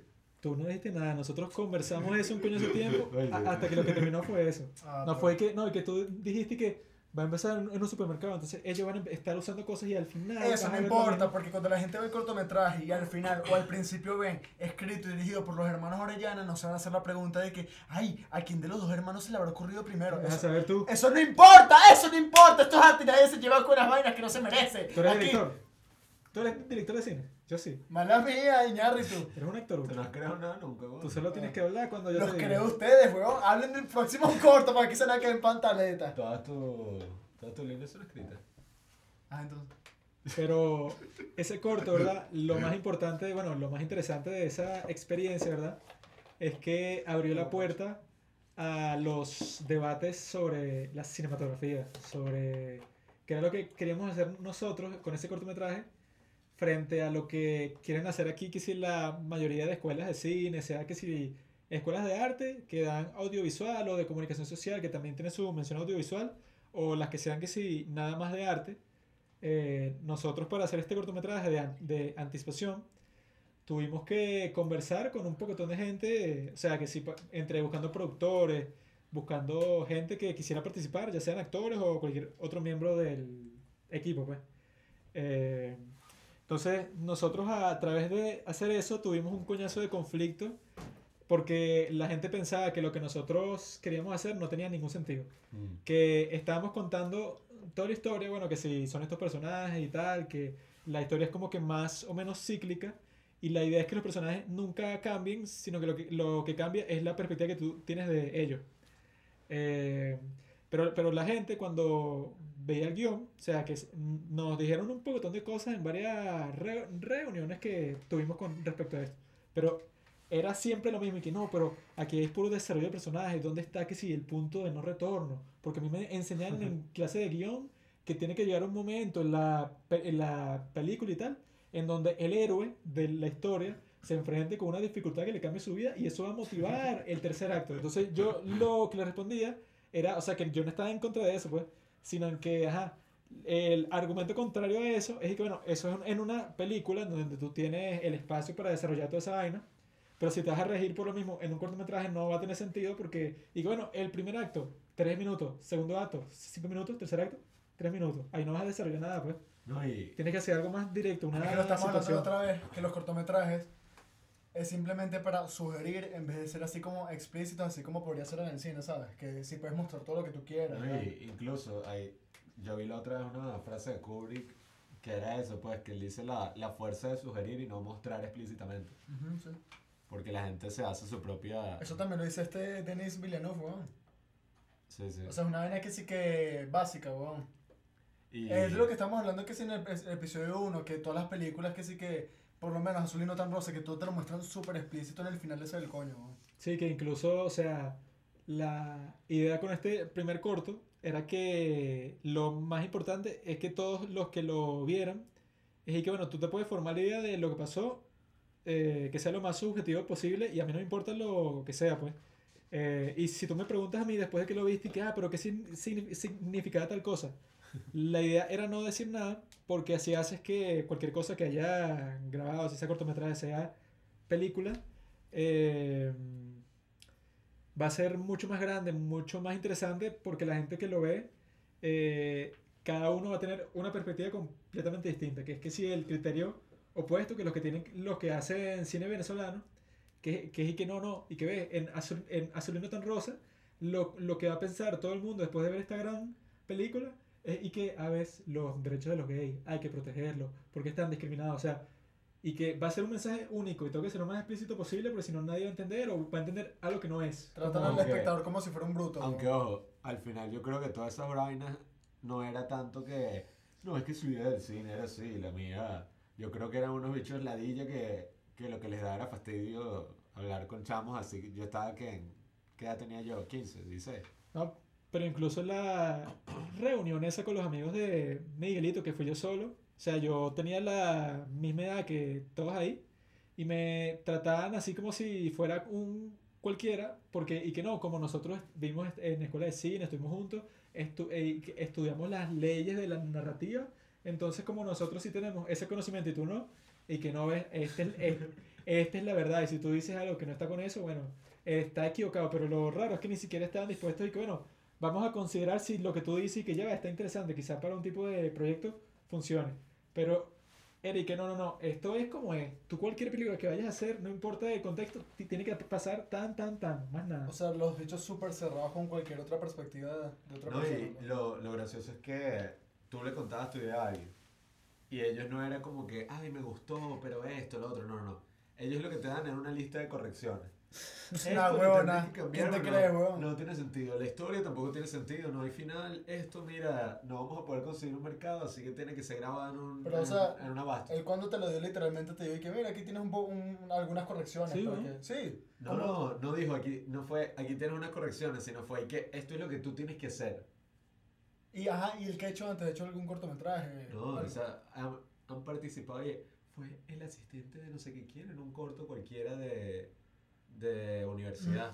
Sí, es que bueno, es que toda esa experiencia fue súper pos- fue súper positiva porque nosotros cuando empezamos no teníamos idea de cómo hacer, cómo buscar equipo, cómo buscar nada. O sea, Sí, nosotros fingíamos que sabíamos y que, no, claro, sí, el lente, sí, el 35. ajá. Sí, que era que sí, em- que sí, empezar po- poco a poco y nos reunimos con cualquiera que estuviera dispuesto, pues, o sea, que ahí no había ningún criterio que estoy buscando el mejor productor de este planeta, sino que era y que, bueno, ajá, eh, y que, mira, mano, eh, tú sabes de cine, que sí, sí, estudias aquí en la escuela de arte, que sí, y que, ah, bueno, mano, yo quiero hacer un corto, llégate pues. O sea, buscando a cualquiera que estuviera dispuesto, porque no, no teníamos ningún contacto y que este puede tener calidad, este tal, y poco a poco ya, o sea, ya cuando lo produjimos, como tal, cu- cuando lo estábamos grabando, ya ahí sí estábamos conscientes de todo lo que era necesario, de todos los peos que pasaban y que bueno, que si se ven cosas como el catering, que nosotros al principio cuando estábamos que cuadrando todos los gastos,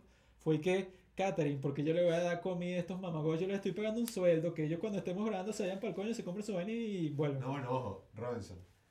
¿Cómo te suena esto a ti?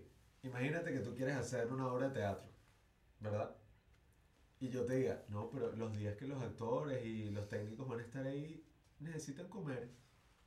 Y tú digas, ah, bueno, pero se traen su comida, ¿no? Como en cualquier cosa. Y no, no, no. Tú tienes que gastar, no sé, toda la plata que salga, un almuerzo, un de- no, un desayuno, un almuerzo y una cena y una merienda para ellos. O sea que tú tienes que pagar toda su comida. Bueno, yo les diría que vayan a un huevo y que se buscan otro actor, weón. Porque ¿qué es esa vaina? No jodas. Sí, o sea que nosotros nos parecía bien raro ese concepto al principio, pero sí después cuando lo estábamos grabando nos dimos cuenta que si no haces ese show, pues vas a pelar bolas porque los tipos y que bueno, hora de almorzar, salgan para la calle y van a ver dónde almuerzan, porque o sea, si estás en una locación cualquiera, que ponte, no esté que si al lado de un centro comercial y que donde van a comer, se van a meter que si en un restaurante y se van a gastar que si la paga del día en comida. No, y uno mismo se da cuenta, o sea, tú estás grabando y uno está tan mamado que dice, no, ya sí, la comida, sí, sí. Y supongo que toda esa gente les hablaba así como con aires de superioridad, como que tú eres inferior, yo soy el maestro Sí, del sí. cine. No, pero ya cuando estábamos en la grabación como tal, ya Mm. todo era como que más serio. O sea, ya te consideraban que si tú eras el director y estás cuadrando todo, o sea, ya era más y que, ah, bueno, este es un chamo, pero igual no lo voy a tratar mal, pues, porque si le estamos pagando a todos igual, tampoco nos dio nada.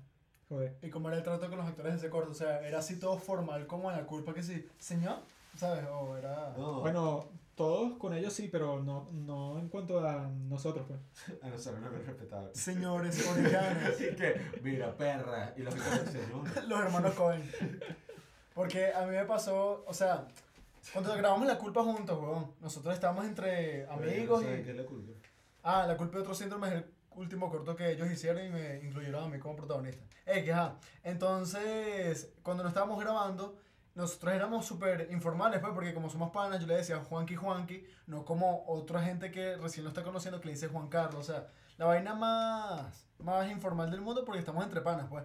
Entonces, Miguelito, que estuvo en el primer episodio, él, él trata de decir así, súper formal, porque esto, esto, no es una, esto no es una echadera de carro, esto es una cosa seria. Así que a mí no me trates de tú, a mí me trates de usted. A mí no me digas marico cuando me llames, me dices señor. Y yo, ¿qué, Mira, marico, ven para acá, voy, vamos a empezar. y yo, ¿qué, qué es esta vaina, weón? Estamos aquí entre panas grabando algo chilo, o sea, tampoco estamos y que, no, el set en Los Ángeles, o sea, Sí, es que no, no era algo formal, pues, era algo Eso entre panas. fue algo que a nosotros nos pareció raro en la Que eso, filmación. que pues. eso más que ser un corto, weón, es como un, es- un experimento, o sea, que estamos haciendo entre amigos. Sí, es que el otro era más formal, entonces yo ahí sí me di cuenta que todo el mundo, o sea, todo el, todo el equipo que estaba trabajando se decían unos a otros, señor, a pesar de que todos se conocían desde de ese tiempo y, y eran compañeros de clase y todo. Pero, pe- pero igual para ese entorno sí funciona, porque si mantienes un Una, nivel una- de que... una distancia. Sí, Todos no, no, o sea, sí, de que todos somos un equipo, yo no estoy por encima de ti, ni, ni viceversa, ni nada, y así todos trabajan como que más Porque dinámicamente. pues. Imagínate que Bueno, estés sí, ta- callando. también está bien, o sea, y más si se están conociendo. No, y- Pero yo digo que nosotros que somos panas, weón. Te voy, a, te voy a decir a ti, Juanqui, y que, Juan Carlos, ¿usted quiere que en esta escena actúe así o así? No, y que también que la culpa que éramos poquitos no era necesario eso porque ya todos eran y que bueno, que tanta, for- que tanta forma- formalidad pues, pero en el otro corto eran como 30 personas. No, y, y todos los bichos hablan Sí. igual. O sea, lo, como lo importante es así, el que era el cinematógrafo, el sonidista y la asistente de dirección. Venían de mi hermana que estudió comunicación social en LUCAP. Y estaba ahí que, allá es donde se hace cine, o sea, allá es donde están todos los especialistas y No. vaina. Entonces conocimos a, al pana este que nos recomendó mi hermana. Y nada, vino a nuestra casa y le explicamos más o menos cómo queríamos que fuera el concepto. Y sí, sí, total. y lo entiendo todo. Y que eh, les recomiendo una película, es igualito a lo que ustedes quieren hacer. A Band Apart se llama. La de Godard, sí, busquen, la búsquela. Y nosotros, y verga, este tipo se nota que sabe. Mira, nos recomendó una película. Ah, wow, lo logramos. Y, o sea, ese, no, para resolver con ese bicho y el productor que nos iban a poner, pasamos como cuatro meses. Que te acuerdas todas las cosas que pasaron, que sí.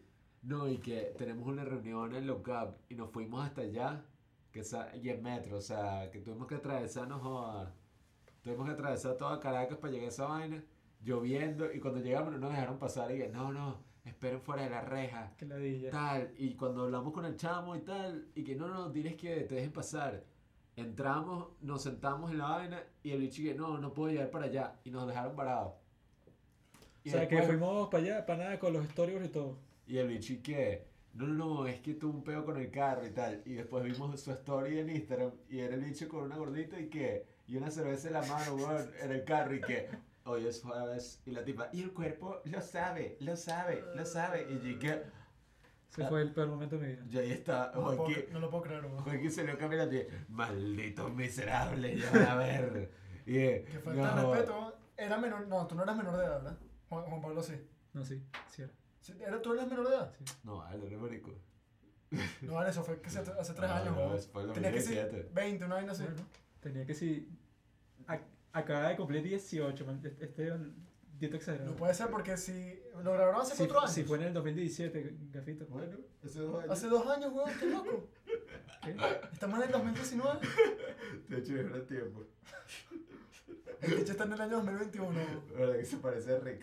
Sí, ¿verdad? Me parece loco. O sea, grabamos en 2017, pero, o sea, Sí, sí, no. esa reunión fue antes.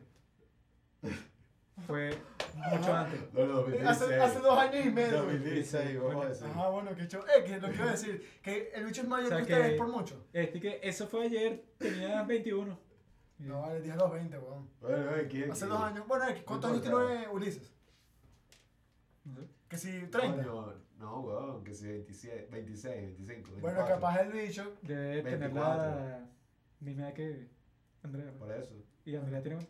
Yo tenía, sí, como 25 Bueno, años. capaz el bicho dijo y que bueno, como estos bichos son unos menorcitos así, yo juego la pelota con ellos porque ¿qué me van a hacer? Unos menores. No, pero era una ladilla, marico. Juega la pelota. El carajo, o sea, al final nunca nos podíamos reunir, nos puso otra productora. Que la bicha, marico, nosotros, o sea, ella me llamó después. No, no. Enfermo, weón. Y que- Dame para conocerla. Pásame el número. Ey, que es una tipa ahí.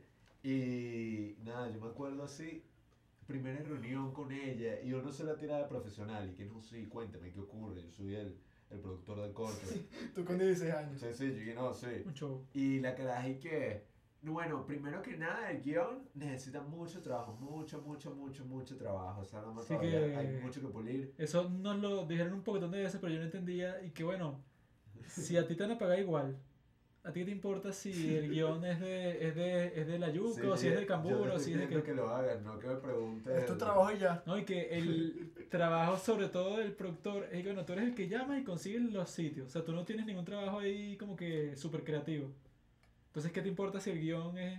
O sea, si tú fueras un productor así arrecho y que no, esto va a caer en mi currículo, esto es una película que va a ver todo el mundo, ok. A la hecha que le importa la parte creativa, ya que hay lo que tenga que hacer y ya que es producir, ¿no? Sí, sí. Bueno, que es como que un conserje trabajando en un colegio, cambiaron el pensum y el conserje va- vaya para Qué la, dirección, pa la dirección y que, miren, porque cambiaron el, el pensum, a ti qué te importa, te vayas limpilla. El productor es que sí lo más importante. Te vaya a limpiar el vómito en el baño, no venga para acá, joder. El productor y la figura más importante de la producción, ¿no? Me disculpa a todos los conserjes oyentes de este podcast, amantes del cine. Mi papá. Mi tía. Gracias, Robinson. Ah, sabes. La, la risa nerviosa y que cuando salía que me van a joder. Carajito. ¿Te metiste con los conserjes? Ajá, bueno, en fin. Entonces la productora esta del show, tuvimos como tres meses y no terminó haciendo nada.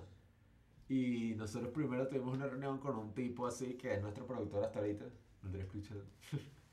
que el bicho Juanqui lo conoció así como, él cuenta pues, caminando por la central, el bicho estaba grabando y Juanqui ¿qué? Eh, ¿Tú estás haciendo un corto? No, no, sí, que estudias arte. Y el bicho ¿qué? Sí, que yo estoy haciendo un corto, necesito ayuda. Así. Y yo, chico, ah, bueno, yo tengo una productora en mi oficina. Oye, ah, bueno. El que el video porno, ven a mi oficina. Sí, Como que llega vestida, no sé. ¿Y sabes cuál era la oficina? ¿Dónde? Esta en Dantamori. ¿Esta misma? sí. Coño, qué lacra. Y entonces nos sentaron y nos contaron que si hacíamos el corto así como el Juanqui lo había escrito, nos iba a costar 12 mil dólares. Verga. Y nosotros teníamos mil, o sea, dos mil, así. Para- Ay, qué pelabolas. ah. Me hubieran conocido para ese tiempo y no hubiera hecho un cortometraje con un presupuesto de 15 mil dólares. 15 mil. ¿Por qué? ¿Tú eres mafioso italiano? Claro. Mm, ¿Sabes qué? ¿De dónde proviene mi familia? De los Nicola, de los Nicola de Sicilia. Pero bueno, ahora para tomarnos un descanso de hablar tanto de corto, de la vaina. Sí, porque ya se me está Eh. dilatando el ano. ¿Qué es eso? la peña. Ajá.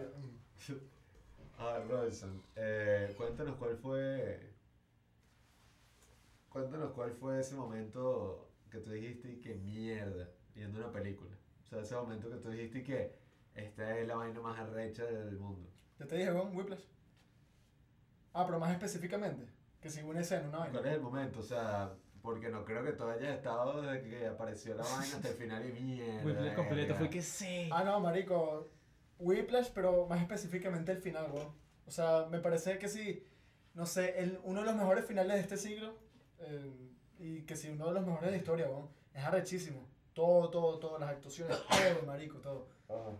O sea, fue tanto ese final, marico, que, no sé, yo estaba así y, o sea, me sentía como una vaina, no sé, como algo en el pecho, weón. Y cuando se acabó la película, como que cuando pude respirar hondo, después de cinco minutos, marico, marico, como que el- en el primer suspiro se me salió como un llanto, weón. Como que esto sí es arte, carajo. Esto sí es una película, no como las mierdas que he visto antes. O sea, y fue cuando yo dije que, verga, el cine no es solamente entretenimiento, o sea, esto ya hay algo más, más arrecho en el fondo que... Los hombres no lloran. Los hombres no se ponen tristes, se ponen arrecho. Hitler lloraba y por eso es que era un hombre fuerte, virtuoso. Un hombre que no llora es un hombre que se guarda sus sentimientos y explota. Tú eres un bebé de pecho, mi bro. Yo a la edad que tú estabas haciendo eso, yo estaba. Yo era crítico de cine. No, marico, pero esa película es una loquera, weón. Y J.K. hicimos, o sea, esa es una vaina que yo lo había visto en Spider-Man. Y yo dije que es el mismo tipo de Spider-Man, qué recho. J. Jonah Jameson, tú eres loco, weón. Y. De hecho, el chamo así llegando a la Comic Con y que, ¿qué? El de Spider-Man, en la película. No. No, marico, pero esa película es muy arrecha, weón. Y después que sí que... La mía preferida de ese año fue Birdman, que es muy superior a Whiplash. Sí. No estamos hablando de cuál es mejor, estamos hablando cuál te gustó más, cuál te llegó más a fondo. Estás equivocado. ¿Por qué? Bueno, no, no sé cuál fue tu momento, Mikey. Pero. Nicolas Cage. La cara así. Como Eh, somos pelados. No sé cuál es tu momento. Pero particularmente así. Yo que me acuerdo fue. Yo creo. ¿Te acuerdas de Persona? Ajá. Persona de Ingmar Bergman. Yo creo que el principio. No sé, o sea, tampoco es que, que. Wow, me tocó el. No sé. El alma. Pero yo estaba como. ¿Qué es esta vaina? O sea, yo estaba así tan vuelto loco que esta es la vaina más arrecha que he visto en mi vida. No sé por qué. Ese principio ya que tú no me dejabas ver la película y que. Este le iba a ver un día así, que la compró en DVD y que. Juan, quiere quiero ver contigo. Tú no puedes ver esto. Tiene escenas sexuales. Y la vaina. O sea, Tiene escenas super sexuales. Y que 120 días de vaina. la vaina Que tú no veas genitales no quiere decir que no sea sexual. Cuando la tipa esa cuenta toda la vaina del tipo, Eso que es se la verdad, cogió en la marico. playa, esa vaina es súper Eso sexual. es verdad, porque esa es que sí, una de las escenas más excitantes del cine y no muestran ni una teta, weón. Y esa tipa estaba súper rica. Ajá, pero este dicho lo decía. Esa bicha no sí, parecía sí. una actriz así, no, esa bicha parecía una, una jeva ahí, no. Una suripanta. Una suripanta, eso mismo. Para los que no sepan qué es suripanta, búsquenlo en Google. Estamos en el siglo XXI. Resuelvan. Suripanta, suripanta, suripanta. Rafa, Rafa. Así lo dice March. Bueno, mi momento en que quedé así súper impresionado con una película fue cuando vi por primera vez ocho y medio de Federico Fellini. Porque cuando lo estaba viendo, ¿verdad? Ah, pues. Es la primera vez en donde yo veía que la narrativa no era simplemente ah, pasó esto, después este dice no sé qué vaina, no sé qué si Star Wars. Y que tienen este peo, Luke ah, se vuelve un Jedi, la estrella de la muerte la destruye, en fin. Sino que en ocho y medio, la narrativa, todo es como que estás como si fueras el, dentro de la cabeza del protagonista, pues. Son que sí, puro flash, o sea que yo la primera vez que la vi no la entendí muy bien. Porque era que, ah, bueno, estás viendo el personaje en la actualidad, después lo ves de niño, después lo ves de, o sea, como que cada escena, eh, tú no sabes o si es un sueño, o si es pasado, o si es presente, o si nunca pasó, o si es... ¡Callen ese Futuro. nerd! Como Pablo y yo dijimos algo mínimo, tú te estás extendiendo. ¿Qué crees que es una cadena, weón? Así que, o si es futuro. Una huevona. El bicho no joda la ecuación. El pobre Robinson, ¿verdad? Da un ejemplo de una película toda mainstream y cree que eso es suficiente. Tú no puedes ser un padre del cine, tú, mira, Pablo dio persona, yo di 8 y medio y tú diste Whiplash. Ah, Es un carajito, para eso pone. Toy Story 4, que la viste ayer, ¿no? Maricón. historia 4 es mejor que 8 y medio. Tú estás loco. Entonces, ¿verdad? Como e- era tan, bueno, no voy a decir complejo, sino que como uno no está acostumbrado, cuando lo ves no sabes qué coño está pasando. No, y, y por alguna razón, bueno, tú viste esa película con tu amigo y tal, yo la vi fue después. Pero no sé por qué, bueno, no sé si a ti, pero me empezó a interesar ahí que las vainas surrealistas. ¿Te acuerdas? Que yo veía las vainas de Dalí, un perro andaluz, eso, de Dalí Buñuel, y puras vainas así bizarras. Y yo una vez, yo incluso hice una especie de corto cuando estaba como en segundo año, que yo dije, no, yo tengo que continuar con esto. Hablé con una chama mayor, una vaina ahí, o en tercero, no me acuerdo, pero grabé puras vainas bizarras, marico. O sea, que si un televisor con una estática que se rompía, y un chamo, una sombra, un chamo estudiando, y puras vainas así bizarras del colegio. A ti te gustaba grabar, pero a mí me gustaba que me, graba- que me grabaran. Upa. Porque. ¿Haciendo qué? No, no, pero no lo malpiensen. O sea, yo que sí que en el salón del colegio y que sí que mis amigos me grababan y que, ajá, Robinson, hasta el banner, porque yo era No me acuerdo que sí que el payaso del salón. Entonces que sí que, ajá, lánzate del pupitre. O que sí que íbamos para casa de un amigo y me ponía así que sí lo que eras y vaina y me grababan y después veíamos el video y era como ver una película de comedia, pues solo que yo era el protagonista y todo el mundo se cagaba de la risa.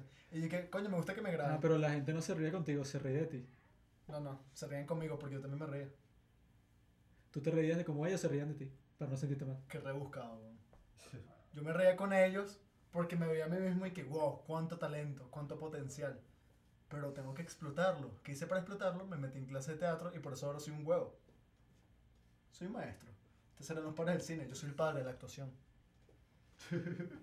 Brando. Marlon Brando me dio clase en mi casa, clases particulares, échale bola.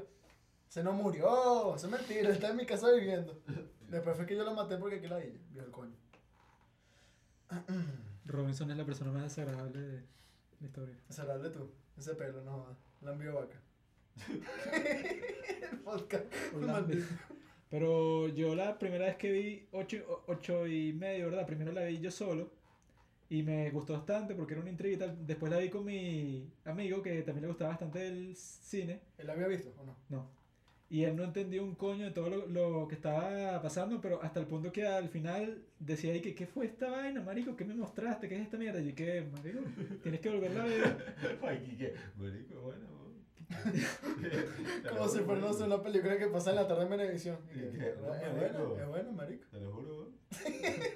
Entonces yo le dije, tienes que volverla a ver y coño, ahí es que tú empiezas que sea, a captar todo y coño, toda la historia, toda la vaina y la mejor, mejor película de la historia. ¿Y cuántos, cuántos años tenías cuando la viste? Que sí, 15. Creo que 15. Pajero. ¿Cómo que pajero? Tu mamá empezó con todo eso del cine ayer. O sea, si tiene 22, empezó a los 22. Sí. Pero ayer, verga, que viaja en el tiempo como Interstellar, ¿verdad? Esa gente que dice que "Hola, Interstellar no solamente es la mejor película de ciencia ficción de todos los tiempos, es la mejor película de todos los tiempos. Y le preguntas que sí que, no sé, ¿qué otras películas has visto? Eh, Jack y Jill, y son como niños unidos. Empezaste ayer en este oficio. Vean cosas de arte. Ajá, ¿y tú qué película le recomendarías a alguien que quiere empezar su camino como cinéfilo? Mm, alguien voló sobre el nido del cuco. ¿Por qué? Porque, además de ser muy entretenida, que a las personas que se quieren iniciar en el cine y tal no les gusta cosas lentas, me parece una película súper. con un ritmo súper avanzado, súper rápido. Este, además de tener, que sí, no sé, una de las mejores actuaciones de la historia, de Jack Nicholson. Y es arrechísimo, o sea, yo creo que cualquier persona que ve esa vaina en la película le puede llegar así no hayas visto ninguna película arrecha antes, o sea, esta es una película como para cualquier primerizo, pues. Y que si las películas de Tarantino, El Padrino, o sea, son películas que me parecen súper entretenidas con un ritmo súper rápido y que es difícil aburrirte porque pasan tantas vainas, o sea, sobre todo con la narrativa tan arrecha que le dan los directores que cuentan todo así, simple pero complejo a la vez, no sé, es como raro de explicar, pero súper de pinga. ¿Qué otra? Que si las películas de Nolan. Te di solo una. Ahora viene Pablo. Bueno, mala mía, pues. Por romper las reglas, como siempre hago, porque soy un chico adelantado a tu época. Yo creo que en vez, o sea, La gente va a decir que Juanqui y Robinson se odian a morir, weón. Porque cada rato se lanzan una vaina. Soy un chico adelantado a su época. Juanqui y yo somos hermanos de otra madre. ajá. Ajá, Pablo. Bajo, cállese mango. Carvalho. Mira, cállese Care, care mami, como el otro. Ca- Care cachapa. Ajá, Carlos Jalino. Cachapa, eh, más que una película, Un sentimiento. que una vida. Sentimiento, elegancia y maldad. Más que una película, o sea, porque a ti, o sea, depende de cómo sea la persona, pues. Puede tener gusto del culo. Eh, mira. Pero creo que lo mejor. Iván. Ajá, gay. Que nosotros jodemos a ¿Qué Pablo. película? Que Creo nosotros lo mejor- a Pablo. Nosotros que lo a Pablo. Creo que lo mejor. Ah, pues déjame hablar. Déjame terminar. No, yo, si yo interrumpo porque yo voy a hablar algo importante. Que nosotros comparamos a Ah, Juan Pablo. digo, Con, ah, pues, personaje. Ajá, que nosotros comparamos a Juan Pablo con el personaje que hizo Antonio Deli en la obra Art, que, es igualito a Iván, porque siempre hace como una persona con una presencia pusilánime, la mediadora, la mariquita del grupo. Ajá. Termina de contar tu historia de tu No, vida. sin criterio. Eh, ¿Qué está diciendo? Que ladilla. Ah, ya. Ah, pues no, yo tenía Alzheimer, weón. Que en vez de una película, eh, sería mejor escoger un director y ya. O sea, porque yo creo que. Una cuando- película, de una película. Ay, no puedes hacer las dos cosas. No sé, que ladilla, hay muchas. Coño. Se de New York. Vean películas, o sea, no vean películas y que, bueno, voy a ver estas porque la gente dice que estas son buenas y, y las tengo que ver para ser una verdadera cinéfilo o cinéfila. Tú ves lo que a ti te llame la atención, no ves nada así como forzado. Ves lo que a ti te guste y ya.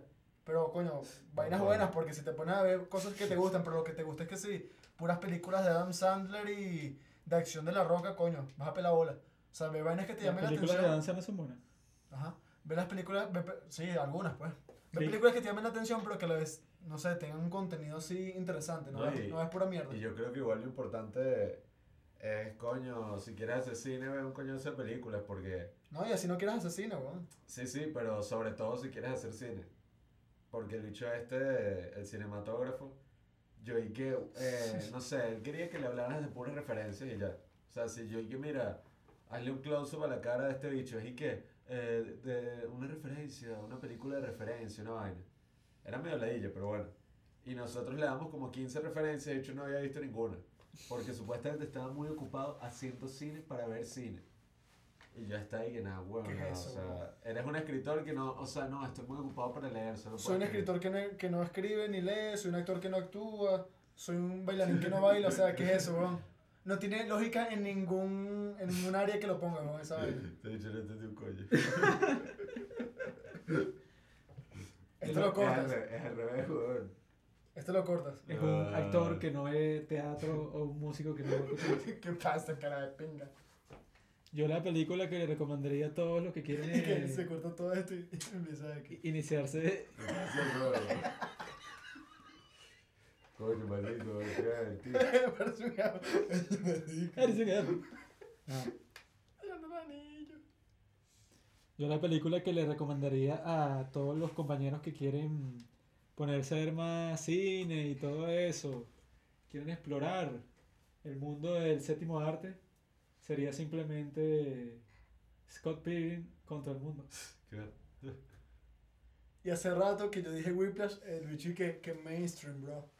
Para Ten ¡Ten iniciar- moral! ¡Ten moral, coño! A mí me gustaba Scott Pilgrim cuando se estrenó. Para iniciar. Cuando era un niño, ajá, y si tú tienes 20 años, pues iniciaste a ver esa, estupidez.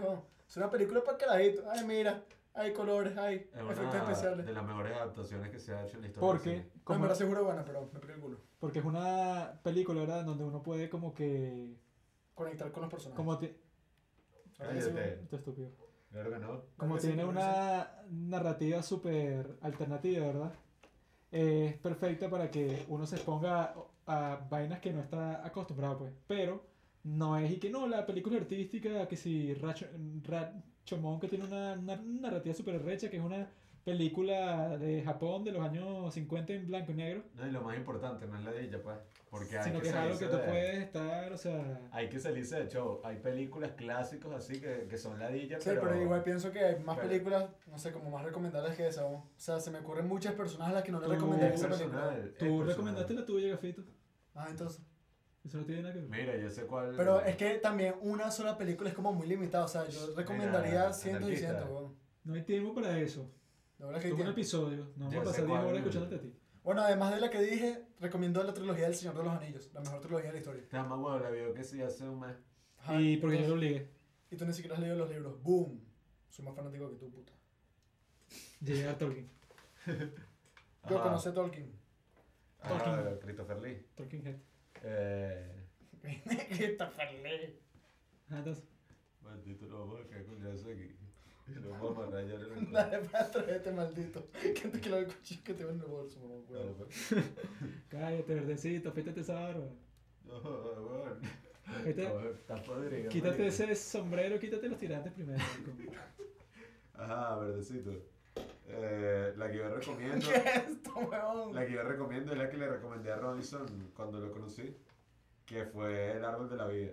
Ah, sí, marico. Que, bueno, a menos que seas un, un niño, pues, como éramos nosotros cuando apareció, que nosotros nos quedamos dormidos dije, ¿qué mierda? Y Juanqui, ¿qué? Yo le dije, Juanqui, ¿qué pasó? Que me quedé dormido. Y Juanqui, ¿qué? Una vaina y unos dinosaurios, una vaina. Según él, de eso se trataba El Árbol de la Vida. Qué mentor. Este que, no, y que una vaina unos dinosaurios y un peo. Yo le dije que era una vaina que no tiene sentido porque te mostraban que si la vida es de estos tipos, pero antes te habían mostrado que los dinosaurios y yo que, ay, ¿qué tiene eso que ver? ¿Qué, o sea, ¿qué es esta mierda?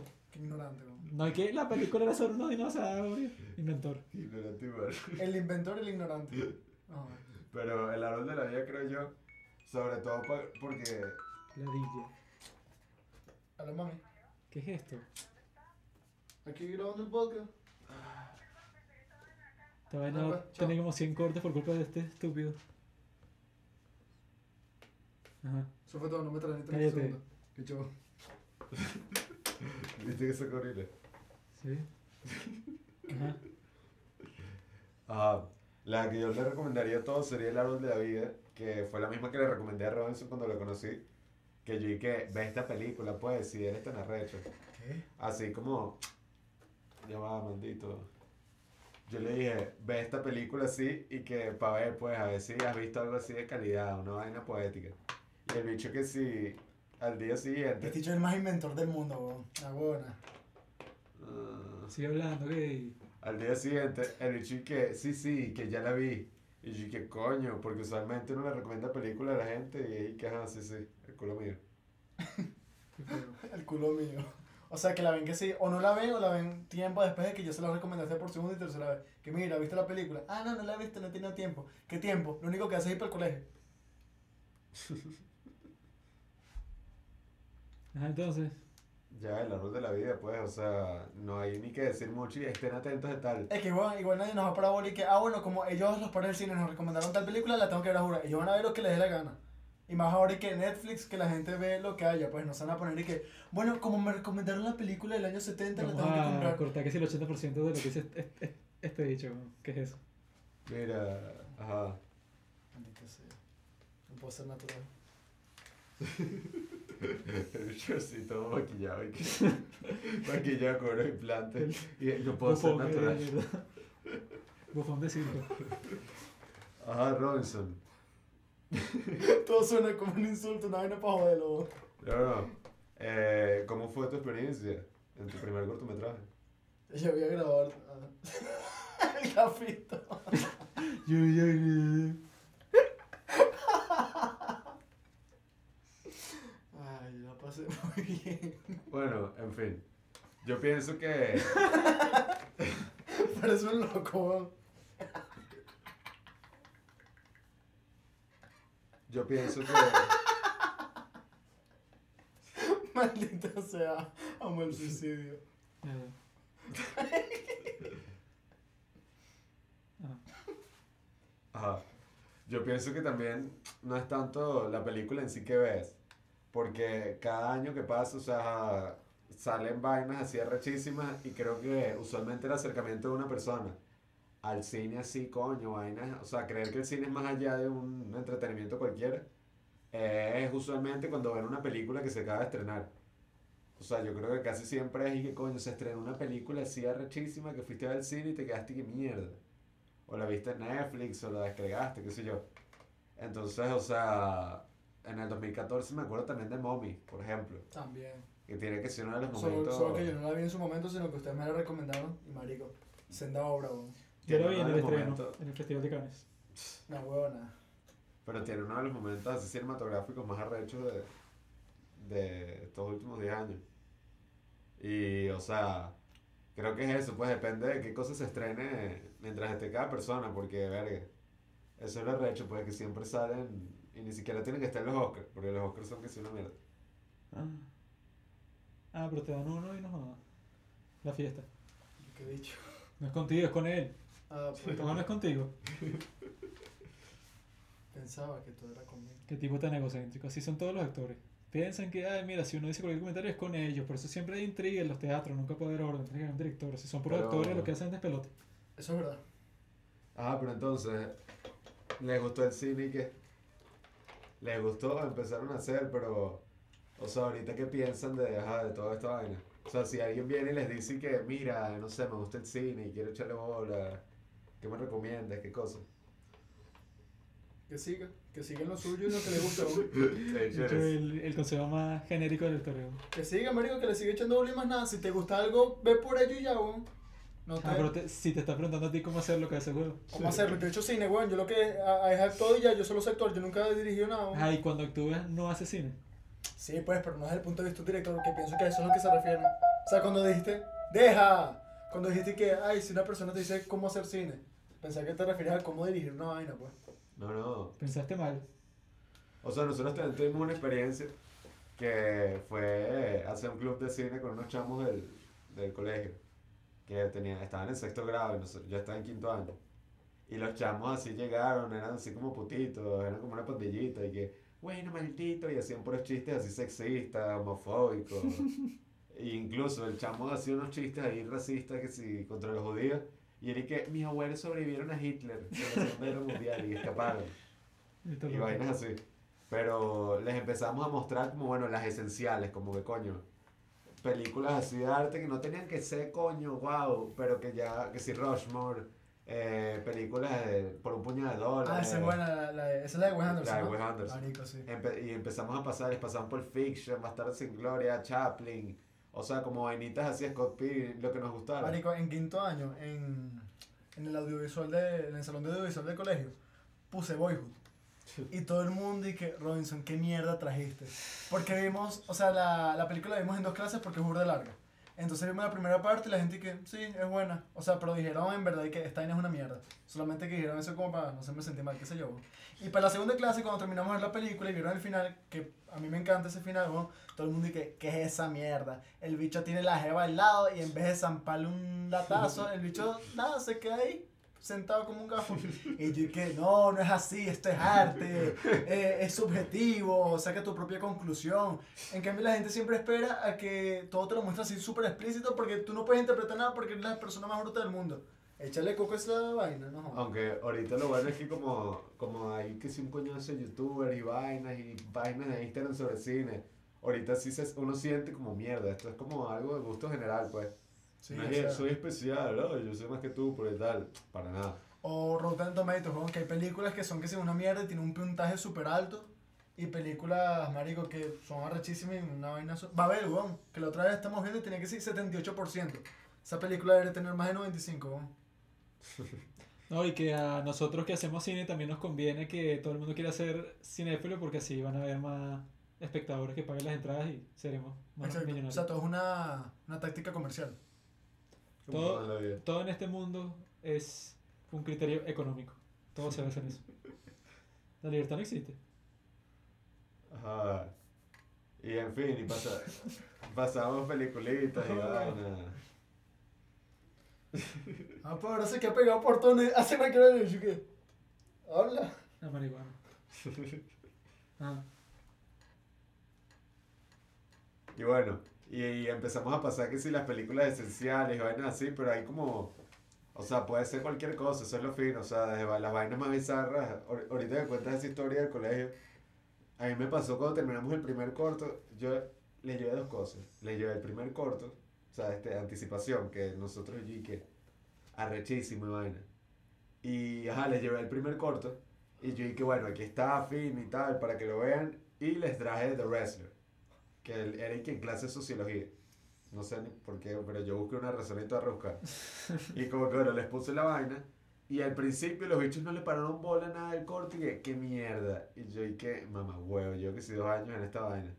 Y después les puse de wrestler. Y a la mitad empezaron a decir, no, no, no, es muy fea, quítala, quítala. Y yo, y que, ¿qué? Y que, sí, sí, quítala. Y entonces la profesora, Juan Pablo, quita la película, ya te lo están diciendo. Y, o sea, y se está, y yo, que es lucha libre, es falso. Y él, no, no, no, pero qué horrible, tal. Y la quitaron y pusieron y que Netflix. Y que pongan una de terror, una de terror. Y que una de comedia. Y yo, y que váyanse a la mierda todos. Se la base de culo. Y me senté que se le quitó con Juan Pablo, ven para acá y no te piques. Que eso es lo que queremos, que la gente aprecie el cine desde otro punto de vista, no solo el entretenimiento así balurda, que es la película que me hace reír los fines de semana mientras me rasco las bolas, sino que lo vean desde un lado más artístico. Sí, yo nosotros. también creo que para eso están más las series que uno la ve como que más casual y queda, mira, que si te entretuviste con esto o hiciste... O sea, que están más hechas para un consumo que sea fácil y rápido. En cambio, las películas, eh, como es tanto show para hacer cualquiera que sea buena, pues que sea una gran producción, eh, o sea, yo creo que sí me tomo más, más en serio el cine que la serie, pues. Porque con la serie es, es, es más que va como que todo incrementando y que eh, la gran mayoría del- del- del- de la serie, su objetivo número uno es alargar la historia lo más posible para seguir ganando real si a la serie le da, o sea, tiene éxito. Aunque lo bueno de la serie es que, o sea, últimamente ha habido decepciones. O sea, que si Breaking Bad, por ejemplo. No estoy hablando de toda la serie, estoy hablando de por qué el cine, eh, o sea, Sí, sí, pero... eh, como que más especializado en el sentido que si ves cualquier película, si ves y que coño, estos tipos le echaron bola para producir toda esta vaina y tiene que estar todo co- compacto, a juro, pues, o sea, que ya a priori debería tener un nivel de, de en cuanto a lo técnico y a cómo está hecho, mucho más alto que cualquier eh, serie, pues. Y también el tiempo, porque Pablo y yo estamos hablando la otra vez que tú para ver una temporada de una serie tienes que invertir, no sé, eh, 8 horas. Tú para ver una película inviertes, no sé, 2 horas, como mucho. A menos que veas una vaina súper larga, no sé, 2 horas y media, 3 horas, pero hay que, es mucho menos la inversión de tiempo que para ver una serie. Y con la serie corres la mala suerte de que la cancelen. Que eso es que sí que lo... O de que al final sea una mierda. Ajá, exacto. Y que invier- como Game of Thrones, que inviertes todo ese tiempo viendo la serie, que al principio es un lacreo, y después termina siendo la mierda que fue. Una de las habilidades que creo que cualquiera así que le gusta el cine tiene que adquirir, sobre todo si vive en un país tercermundista, es a piratear las películas. O sea que yo cuando conocí a Robinson no sabía, no sabía cómo piratear así usando todo rendido vaina. Sino que la había que sí por Pelispedia. No, y Pelispedia es prácticamente piratear, o sea, también está bien. Pero dígame la gente, yo me acuerdo, ay, sí, qué buena la película, y que, ay, ¿dónde la compro? Unas mariqueras así. Hasta gente que me dijo No. que, no, no, no, yo prefiero comprar las películas porque estoy apoyando a la industria del cine, y que, La ¿sabes que las pirata, está- que ese huevo. sí, y que las está comprando el tipo de la esquina? Así que es en la calle. Y, o sea, creo que lo más importante es echarle bola, descargar y meterse en páginas como Pelispedia, o sea, por ahí es puros clásicos que tú y que, ¿qué es ¿Sabes cuál esto? fue la primera película que vi cuando me enseñaste a descargar? Apocalypse Now. Tremenda experiencia, bro. O sea, a mí no me- gustó mucho. Es que tú eres un inculto del cine. Mucha guerra, mucha cosa. Yo prefiero películas de paz. Claro, como Scott Pilgrim, puras niñerías. La gente llevándose bien, teniendo problemas normales. No esa vaina de tiros, de, de aventura. Parece una doña. Eh, no me gusta la película de sangre. Eso suena muy duro. Aunque bueno, a nosotros nos pasó algo raro con, con la de Mad Max Fury Road. Que a nosotros no nos gustó. Qué estúpido, weón. Esa película es que es una de las mejores películas de acción de todos los tiempos. La, la cosa es que era como eso, o sea, yo estaba de coño, está buena la película, Pero no me gusta, o sea, que la dilla, o sea... No, o sea, sí es buena en cuanto a cómo está producida, pero el problema fue el show que hizo la gente, ¿no? Y que, no, no, esta película, no jodas, yo no he visto esto nunca en la vida y le dieron el Oscar de edición y todo, no, esto es perfecto. Y que, ah, bueno, está fea, está entretenida, pero tampoco así, ¿no? Tampoco tanto, tanto show. A mí se me gustó burda. Y El Renacido, que también es arrechísima, que creo que es el mismo año, ¿no? Sí. Bueno, sea muchísimo mejor. hay gente, sí, de bola. Y hay gente que dice que no, qué película tan mala. Lo único bueno es la cinematografía, del resto es una mierda. Qué gente tan estúpida. No, y que Alejandro no González Iñárritu es el mejor director trabajando actualmente. Eso es verdad. Y eso no joda. Eso es la verdad absoluta. Y Si sobre no están todo, de acuerdo, no saben nada. se dicen, Haneke "No, el Papa". mejor director ¿Qué, es... qué? El motor pa- papá. ¿Qué? Iñárritu es un huevo pelado. Y todo ese tridente mexicano también son unas lacras, del Toro y Cuarón. Que Cuarón hizo, y tu mamá también, una de las mejores películas de este siglo. Comic of Age. Roma. Yo incluso me compré un libro ahí que es y que películas para la educación. Que, o sea, la vaina es que si una guía para hacer cineforos y mariquera. Estás pálido. Sí, sí, Ah. Cállate. Ah, fue. Una guía para hacer cineforos y vaina. Y, o sea, yo creo que lo importante es buscar hasta listas y que hay las películas Essential Films. Y ahí ves que si las del padrino, no sé, cualquier mierda. Que sí, Ciudadano Kane, El Padrino, de Shawshank Redemption, que no sé qué tanto show hace la gente con esa película. O sea, es buena, pero tampoco es la gran cosa. Pulp Fiction también la recomienda un burde, que sí. Películas imprescindibles para cualquier persona que quiera ser cinéfila.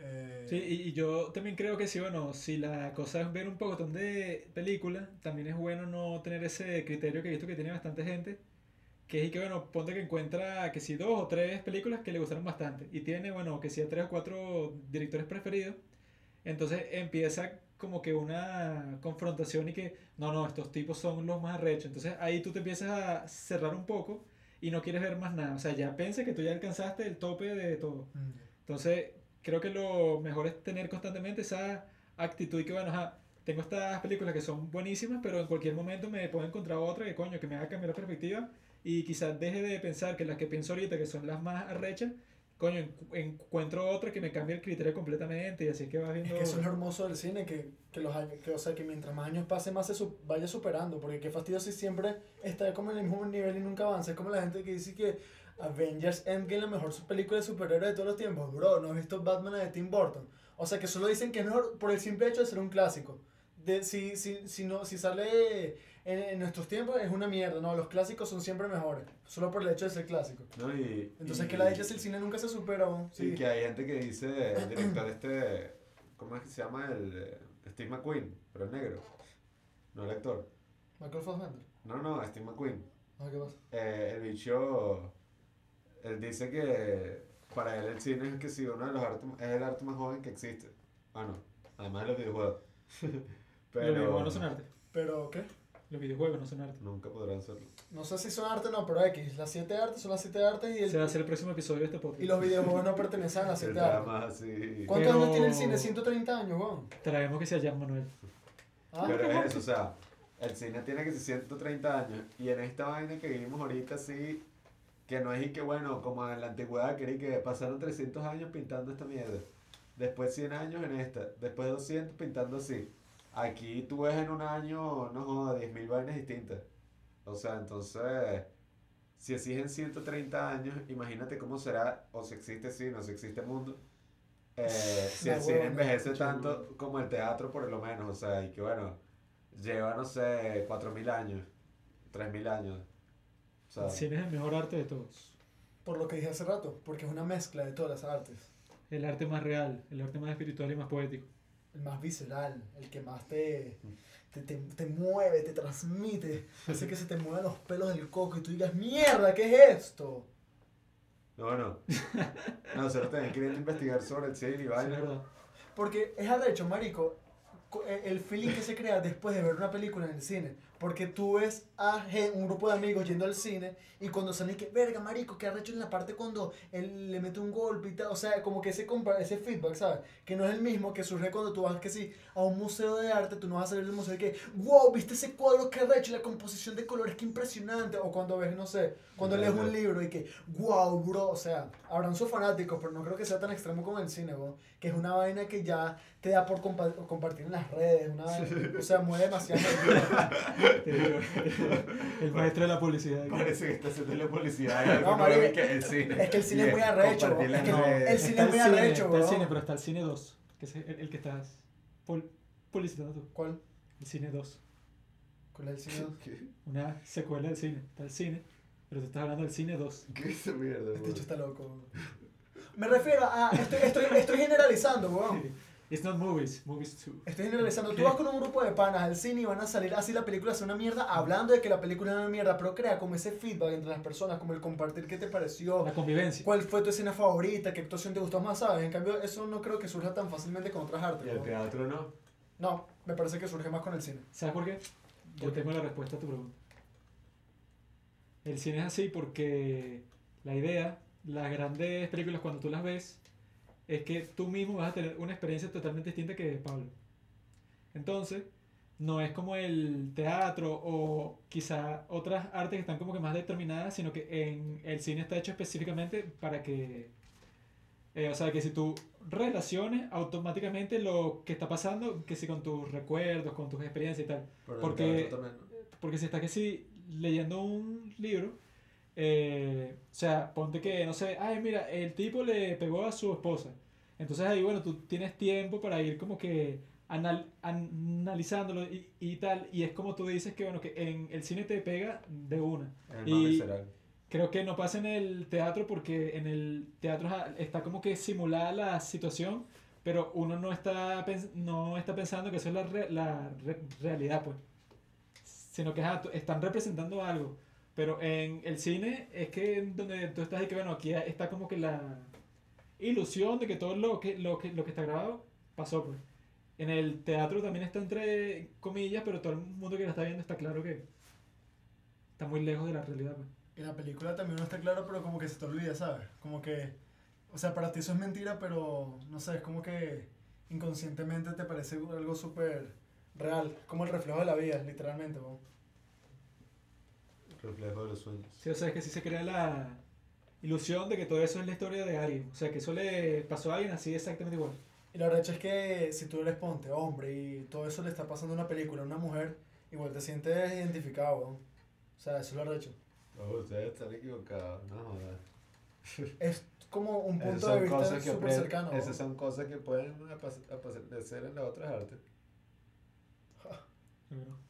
La diferencia es la diferencia primigenia. Que este es el arte más visceral. Bueno, eso es lo que, es estamos haciendo, ¿no? Esto es lo que, lo que estamos diciendo. ¿no?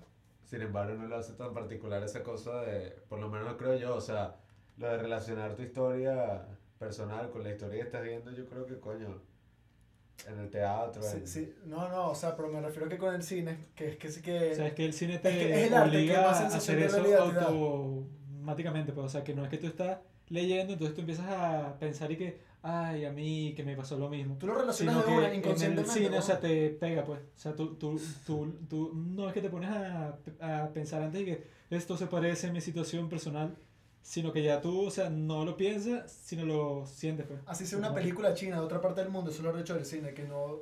O sea, es como inmortal, ¿sabes? Tú das una película, tú ves una película hace 40 años y te pega como en su momento, ¿sabes? No, eh, bueno, eso No decía es en como el libro, teatro, que es como más de lo que se está viviendo en la actualidad. Es que en el libro de Tarkovsky decía que esa es como la diferencia fundamental también entre el cine y el teatro, o sea, que uno considera el cine como algo eterno, pues. O sea, que en 100 años van a poder ver la misma película que vimos. La cosa con el teatro es eso, pues, que, que en 100 años no creo que un actor únicamente así de teatro sea, ¿sabes?, tan recordado como un actor icónico del cine. Porque el del teatro eventualmente va a ser solo un nombre, en cambio el de cine siempre va a estar ahí. Y que el del teatro lo vieron los que estaban ahí, pues. Todos los otros están y quedan, mira, ellos dicen que es bueno, pero no tienes la evidencia directa, pues. Exacto. Pero sí, el séptimo arte, ¿no? Qué lindo. Bueno, yo tengo unas notas de unas cartas que le mandaba la audiencia a Tarkovsky, en donde él, o sea, las ponía en su libro para evidenciar y bueno, cómo quería él que la audiencia reaccionara a su cine, pues. Entonces, yo cuando las estaba viendo estaba pensando que es como que un contraste súper fuerte con lo que nos decían a nosotros haciendo todos los cortometrajes, que es que lo primero que te preguntaban cualquier productor, y que, mira Pablo, y que con tu cortometraje, ¿qué quieres retratar? O sea, que si, ¿cuál es el mensaje detrás de todo eso que tú estás poniendo, de los personajes, del guion, de todo? Y cuando nos preguntaban eso, yo estaba y que, ah, bueno, o sea, yo no te... O sea, ¿qué, ¿qué voy a decir yo que sea tan interesante y que yo no sé, que si con 18, 19 años y que no ves, yo te voy a simbolizar unas vainas con el cortometraje que te voy a explotar la mente. O sea, va a ser ar- arrechísimo. No, O sea, que piensan que, que no, todo, ¿cómo se llama? Todo, corto, todo cortometraje, toda película tiene un mensaje que te va a compartir a ti para que tú cambies de opinión o para que cambie tu vida. O sea, que si algo que a ti se te ocurrió específicamente para compartirlo a la gente y que es una idea arrechísima que se te ocurrió a ti porque tú eres, no sé, un genio. Pero nuestra perspectiva, ¿verdad? Era más de que, o sea, que es lo que sale en este libro de Tarkovsky, que es que, o sea, que todas las cartas que le mandan dicen y que, ah, no, y que vi tu película y tal, que es sobre como unos niños que viven su, su infancia y tal, y me di cuenta que muchas de las experiencias que tú narras me pasaron a mí, pero exactamente iguales, y que como la conocías, pues, o sea, que es muy extraño que para mí que viví todo eso, o sea, que, que si gente que pensaba que su experiencia era única, la ve reflejada en una obra de arte de otra persona y se siente identificada de eso. Entonces le dicen que, o sea, que si el, el principio pri- principal de todo eso es que, ajá, bueno, no importa si la época o la persona, sino que hay algo que, o sea, que se parece en, toda la, en todos los seres humanos, pues. Entonces, que no, que no importa quién vea tu película, de donde sea, de qué época, lo, lo que tú hayas introducido ahí, o sea, no debería ser algo consciente y que ves, Robinson va a ver esta película que es sobre, no sé, sobre el sufrimiento de los gays y cuando la vea, mi, o- mi objetivo como cineasta es que cambies que si tus act- actitudes machistas y sexistas y que si dejes de discri- discriminar a la persona. O sea, que si ese es el criterio que nos oponían a nosotros, pues, pero el que nosotros nos, nos, nos gustaría más es que, bueno, que, o sea, que tú haces algo y no, o sea, tu objetivo no, no es y que, no es que yo tengo algo su- súper lógico. O sea, mi objetivo lógico es influenciar a la gente, manipularla, porque yo soy el que debe, debe decidir cómo es que va a ser la sociedad. O sea, que, que es lo más, so- eh, lo, lo más soberbio del mundo. O sea, yo lo que prefiero es que si tú vas a- a- a hacer algo es porque es como que una expresión tuya y ya, pues. O sea que, ajá, sí, tú tendrás tus motivos inconscientes para hacerlo, pero no es algo y, y que no, ves, Pablo, Pablo no sabe qué está haciendo porque le pregunté eh, cuál es el motivo principal de su corto y no supo, de- no supo decir nada, que era lo que nos decían todo el tiempo. Y bueno, ustedes son unos chamitos porque no nos quieren dar la idea completa de todo lo, lo que ustedes piensan y si no lo tienen, bueno, van a fracasar y ya, pues. No, y, y creo que es súper importante ver más que nada las biografías o los textos que hayan escrito bichos así arrechos, pues directores arrechos como Tarkovsky, Irma Bergman, Buñuel, que tienen así unas especies de autobiografías, o el mismo Michael Haneke. Porque cuando ves la historia de ellos, o sea, tú ves, si estos son los bichos arrechos, y los bichos no aceptan ninguna de las estupideces que ustedes, que chamos que están estudiando cine me están diciendo, o sea, y bueno, si yo ya estoy avalado por este bicho que es que si es mega cineasta, ¿qué vas a saber tú, sabes? De los que nombraste, ninguno estudió cine, ¿verdad? Eh, no, no, aunque es distinto. Tarkovsky estudió cine en la escuela de Sí. Ah, ok. En esa época se estudiaban, o sea, Sí, solo es que si en ese tiempo no entrabas para ninguna escuela de cine, no sé cómo hacer cine porque, sí, o sea, no conseguir una cámara, no no, que sí, una odisea. Y también se tenía como que la idea de que si quieres hacer cine tienes que estudiar a juro. No, y como- para ver las películas, pues, o sea, no había tanta vaina. No como de hace, no sé, 30 años para acá, que, que sí que los mejores cineastas que han surgido no estudiaron cine. Tarantino no estudió cine. Este, Iñárritu creo que sí estudió cine. Paul Thomas Anderson no. El, Por Thomas Anderson. Ah, bueno, marico, hecho hizo Boogie Nights y tenía que ser veintipico años, ¿no? Súper joven. el, creo que este Iñárritu que em- empezó a estudiar comunicación, pero lo dejó ya, pues. O sea, Ah, que bueno. no tuvo estudio de cine así Da- formal. Damien Chazelle tampoco estudió un coño. No, y el mismo no fue a, a, al Chivo. El Chivo Lubeski y Alfonso Cuarón que lo votaron de. Lo expulsaron. Los expulsaron de la escuela de cine. ¿Por qué? Eh, creo que fue que por, di- por diferencias creativas durante un, un cortometraje, que, que no lo dejaban hacerlo como él quería y se formó un peo y, lo, y, lo- y los otros se fueron. Así son los genios. Siempre tenemos conflictos con los inferiores de la sociedad. Pero si tú le decías eso a esos tipos que, que, que cuestionaban y tal, y que Pero ese es Cuarón, ese no eres tú. No, no, y que, y que no, claro, pero tú primero, antes de romper las reglas, te las tienes que aprender todas y ponerlas en práctica. O sea, tú, si quieres hacer el cortometraje como lo quieres hacer, primero tienes que hacer como tres otros cortos, ¿verdad? Siguiendo estas reglas para que en verdad sepas cómo hacer un corto y después que te puedes poner a inventar. Pero al principio no, lo siento. No, y, y la cosa con el cine es que no es como el, la pintura o la escritura, o sea, que para que coño tengas algo considerablemente bueno tienes que escri- haber escrito burda o haber pintado burda. Sobre todo en la pintura, o sea, porque si tú nunca has pintado nada en tu vida no vas a hacer una vaina de Da Vinci, pues. O sea, si quieres llegar a un nivel así de recho tienes que haber pintado y pintado y pintado, ensayo error, ensayo error. En cambio en el cine, bueno, ahorita más que antes, pero en general no se tiene esa oportunidad. ¿Sabes? Y que, ah, bueno, voy a grabar cinco películas ahorita para probar. Pa- Pura, pura mierda, para hacer este experimento, para ver si esto es así o Sí, Es que- Y está a la prueba de que el debut de muchos directores son impresionantes. que sí, su primera película es una obra maestra. Bueno, es que si antes para manejar una cámara así de filme era todo un show, la técnica que tenías que aprender y que no, los tipos de filmes, pues para arreglarlo, para cortarlo, pero si ahorita lo puede hacer cualquiera, entonces ya ese aspecto de, de la técnica en ese sentido no importa tanto, sino más que si los guiones, pues. O sea, que si tu primer guion, lo más probable es que sea chimbo y ahí es donde hay más técnica ahorita en el cine, pues, porque ya todo lo otro es casi automático. Ahora se graba con lo que sea.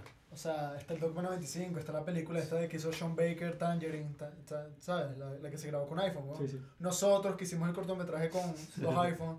¿Cuál, cuál iPhone tienen ustedes? ¿El 5? Ese Ese, bueno, échale bola.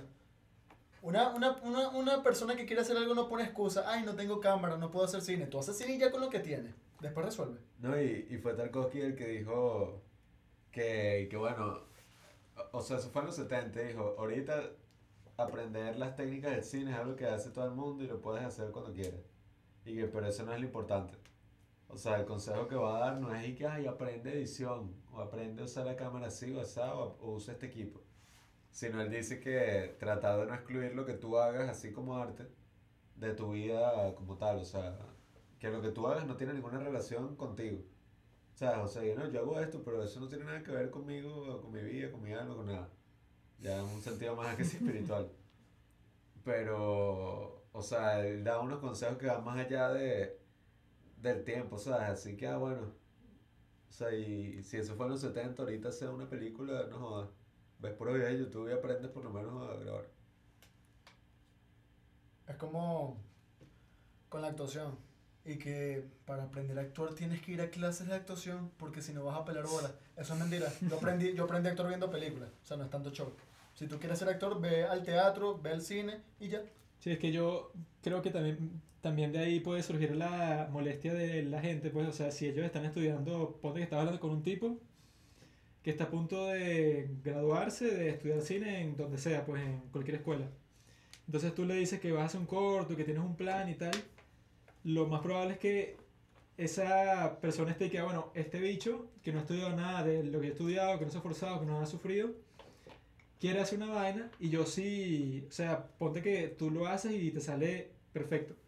Entonces, la vida de esa persona, o sea, él va a quedar como que cuestionándose a sí mismo y que ya, este chamo lo hizo de la nada y yo estudio como un loco y no lo he hecho. Entonces, capaz de ahí surgen varios problemas, o sea, que yo los he visto en muchos ámbitos que la gente también quiere justificar un poco su esfuerzo. Entonces, si tú estás estudiando cualquier carrera, siempre la gente, yo veo que están buscando como que argumentos para decir que lo que ellos hacen es lo más difícil. O sea, que, que no, es que yo como que para justificar que no están perdiendo el tiempo y que ves, yo soy, no joda, yo ayer, mira, dormí dos horas, me maté estudiando porque mi carrera es tan arrecha que, no joda, no, no me da tiempo de nada, porque soy demasiado lacra, paso todo el día estudiando, entonces, cuando en verdad, o sea, si hay carreras que son más fáciles que otras, pues, o sea, hacer cine no es tan complejo como, no sé, como operar de corazón a una persona, pues. Entonces hay gente que, como que, no sé, puede sentirse que sea un poco inferior ante otras profesiones, ante un médico, ante un, ante un abogado, ante un tipo así, arrecho. Entonces ¿qué- quieren hacer que lo que ellos hacen, que en este caso es cine, y que no, esto, esto no es fácil, papá, esto no es para cualquiera, eso no es que tú puedes venir tú, Robinson, y, y te pones a actuar. Tienes que pasar por un proceso, por un método, o sea que... Eso es algo no tan, o sea, ni siquiera solo del cine. Yo creo que casi en, en un pocotón de ramas debe ser así igualito. Gente que monta empresas sin haber estudiado un coño, que era que si el típico mal estudiante del colegio y terminó siendo rico, ¿sabes? No, y no Eh, solo eso, hay sino, una frase muy sino más famosa esa de- dinámica de grupo. Hay una frase muy famosa de Bill Gates que mi amigo pasaba todos los exámenes en el colegio mientras que yo los reprobaba. Ahora él trabaja para Microsoft y yo soy el dueño de Microsoft. No creo que Bill Gates haya dicho eso. Sí, bueno. O sea, no sé si lo dijo, pero hay una frase que corre por ahí que es esa misma. ¿no?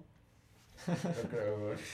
Sí, bueno, que quizás no lo dijo, pero algo así parecido debe haber pasado en toda la historia, pues. Ah, que el claro. bicho que sacaba 20 en todo terminó trabajando para el que era el raspado y creó una Ah, vaina bueno, recha, pues. tampoco sería feo tener que no, el médico freelance.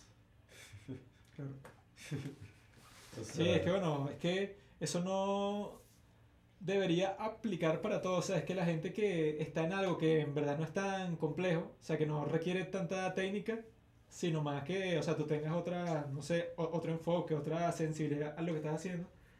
Pero, o sea, yo sí creo que todo eso sale de un sentimiento de inferioridad, pues. O sea, que tú dices que, coño, yo frente a un tipo, no sé qué, ingeniero, él puede, no sé, qué hace un ingeniero, puede construir una casa y yo aquí, bueno, estoy haciendo mi peliculita y no es muy buena y la gente me puede ver con malos ojos, incluso mis mismos padres que ponte que te están pagando que si la UCAP y que, no sé, tú estás estudiando audiovisuales ahí y ven que, no sé, que tu hermano es médico. Entonces tú tienes que darte las de que no, no, mira, mi hermano es médico, médico pero yo también en mi carrera, no joda, en la foto esa que tú pasaste y que el cuerpo de un productor y que oche- 80% café, 20% agua. Ah, sí. Y que no, y que claro, pues yo tengo que estar despierto y que las pautas, tú no sabes cómo es una pauta, yo la pauta no joda, me sufro, tengo que estar parado todo el día, eh, lidiando con la gente, lidiando con los problemas cuando en verdad, o sea,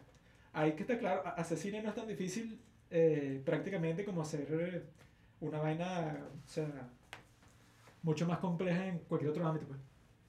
Sí, sí. Igual todo se resume en resultados. O sea, si tú eres tremendo director, tienes muchos cortometrajes o hiciste alguna película, tú no te vas a poner a decir cuánto me costó hacer esa película. Tú la muestras y ya, o sea, ya la película habla por sí sola de que si es buena es porque hay mucho trabajo detrás de ella. No tienes por qué echártele que no, yo trabajo que jode. Tengo que consumir cafeína porque como no tengo tiempo para dormir, tengo que estar activo porque invierto mucho tiempo en esto que tanto me gusta. Deja tu show, eh, instruyete, haz buen cine y cállate. El cine hablará por su cuenta. No tienes por qué andar diciendo y que no, yo que me esfuerzo. Deja tu show. No, y esas son las personas que te muestran algo y es puras excusas.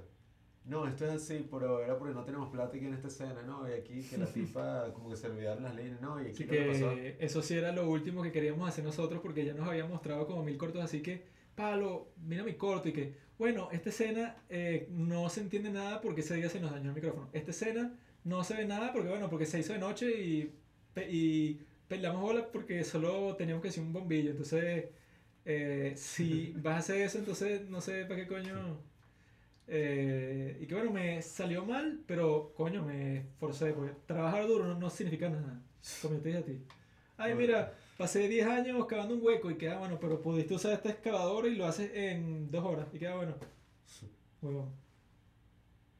Una cosa es trabajar inteligentemente y otra cosa es trabajar duro. Ah, trabajar duro está bien, puedes que te obtenga frutos, pero nada como trabajar inteligentemente. Este ¿Qué? podcast es de entrepreneurs. Esto no es para cualquiera. Coaching. De, de- coño, para que un tipo se motive, un tipo, una tipa trabajadora de la patria. La VH. Pero bueno, o sea, échenle bolas en todo lo que hablamos. En todo eso se resume el cine. La vida. Coño. Mucho más arrecho. A ver, pero yo tengo una cita aquí de Tarkovsky que ahí sí se resume todo el cine, Dilo, pues. ya que lo dice. Tarkovsky es el mayor genio de la historia del cine.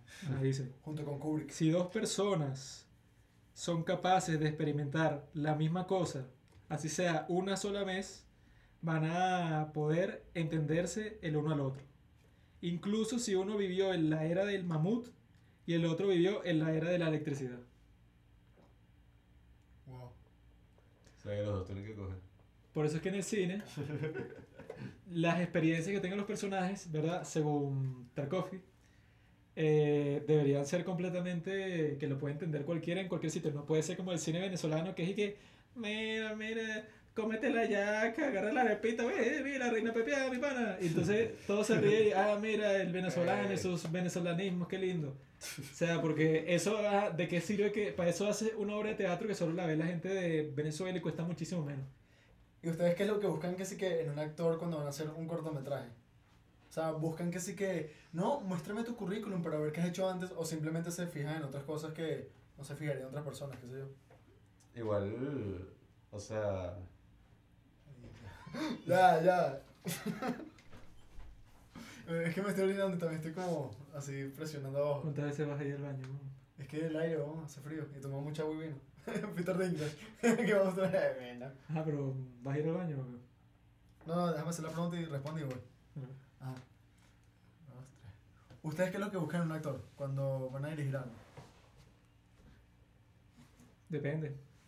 Porque si es para cine o si es para teatro. Porque, o sea, yo lo que estaba pensando que si con las obras que estamos pensando hacer y eso, es que yo no contrataría a un bicho cualquiera que no sepa quién es o que no lo haya visto actuar en vainas así finas. Pues, o sea, que yo sepa que el tipo puede echarle bolas en, en el papel que le toque. Pero en el cine no estaría tanto con ese show, pues, porque si no, no te hubiéramos contratado, tipo.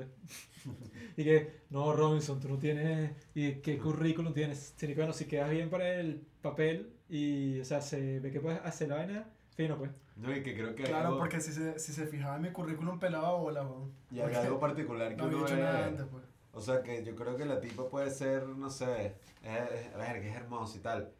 Pero hay como algo que tienen las cámaras, o no sé, el cine, que hay gente que tú dices coño, esta persona quedaría súper arrecho haciendo una película y no sé ni por qué. Por eso hacen esa vaina de screen test, ¿sabes? Sí, sí. Tienes que verlo gr- grabado porque al ojo desnudo no. Sí, no tiene mucho sentido. Porque Sí. no es como el teatro que tú lo ves y que, ah, bueno, hay que ver cómo actúa y ya con el físico que tiene, coño, perfecto. Pero el cine es diferente. El ojo es la cámara. Pero también depende de si la persona tiene que ser bastante expresividad y eso. Porque, o sea, los buenos actores tú lo ves que sí en entrevistas o en cualquier otro contexto y para decir cualquier vaina, o sea, mil, mil gestos, mil caras, mil vainas que, bueno, que eso son muy importantes en el cine, pues si tienes la cámara tan cerca, bueno, tienes que expresar con lo que tengas, pues. Sí, Eh, son... y son dos cosas distintas, pues, también. O sea, todo depende. O sea, yo creo que lo más importante es ir haciéndolo y ya y, y fingir que sabes para ir darte cuenta de que, bueno, cuando te tengan así, que, ah, mira, este dicho sabe, ahí es que tú vas a estar pendiente y, ok, no la puedo cagar. Entonces tengo que saber de verdad. O sea, cuando tengas la presión de que la gente cree que tú no. O sea, pero obviamente solo cuando hagas cine, no. tiene que ver con todo. Si eres doctor. Uno en la vida, si finge, puede llegar a cualquier parte. Mira Maduro, mira Trump. Trump es presidente de Estados Unidos y ese no sabe. Lo que sabe es que si de transacciones fin- financieras no tiene más conocimiento de nada. Maduro man- maneja todo presidente. El mundo bizarro, la canción esa de. El mundo fue una porquería. Ya, ya nosotros pas- pasamos el mundo del mérito, la fase de que, ay, mira, todos tienen que saber lo que están haciendo. No, no. Ya ahora es, mira, la gente come con lo que ve. Mediocre. Mira, este parece que está. Yo vi un estudio de eso. Que un tipo, un psicólogo ahí, hizo un estudio en donde contrató a un actor, ¿verdad? En donde, y que no, este, y que tú vas a actuar un personaje. Que era y que el, el doctor Cox. Entonces, el, el tipo lo que hizo fue darle un texto para que se lo aprendiera. Y que fuera para varias conferencias, varios sitios en donde se reunía, ponte que si estudiantes de universidad o profesores, pues, gente que técnicamente debería ser bastante crítica con lo que ve. Entonces el tipo hablaba como una hora y lo que decían era puras incoherencias, puras vainas locas, eh, o sea, ni siquiera hacía ni argumentos ni nada, sino que decía que había descubierto que si una nueva técnica para sembrar vainas y tal. Eh, pero que si tú lo escuchabas así, o sea, si solo estabas pendiente de, de, la, de, la, lógica, no tenía ningún sentido nada de lo que él decía, ¿verdad?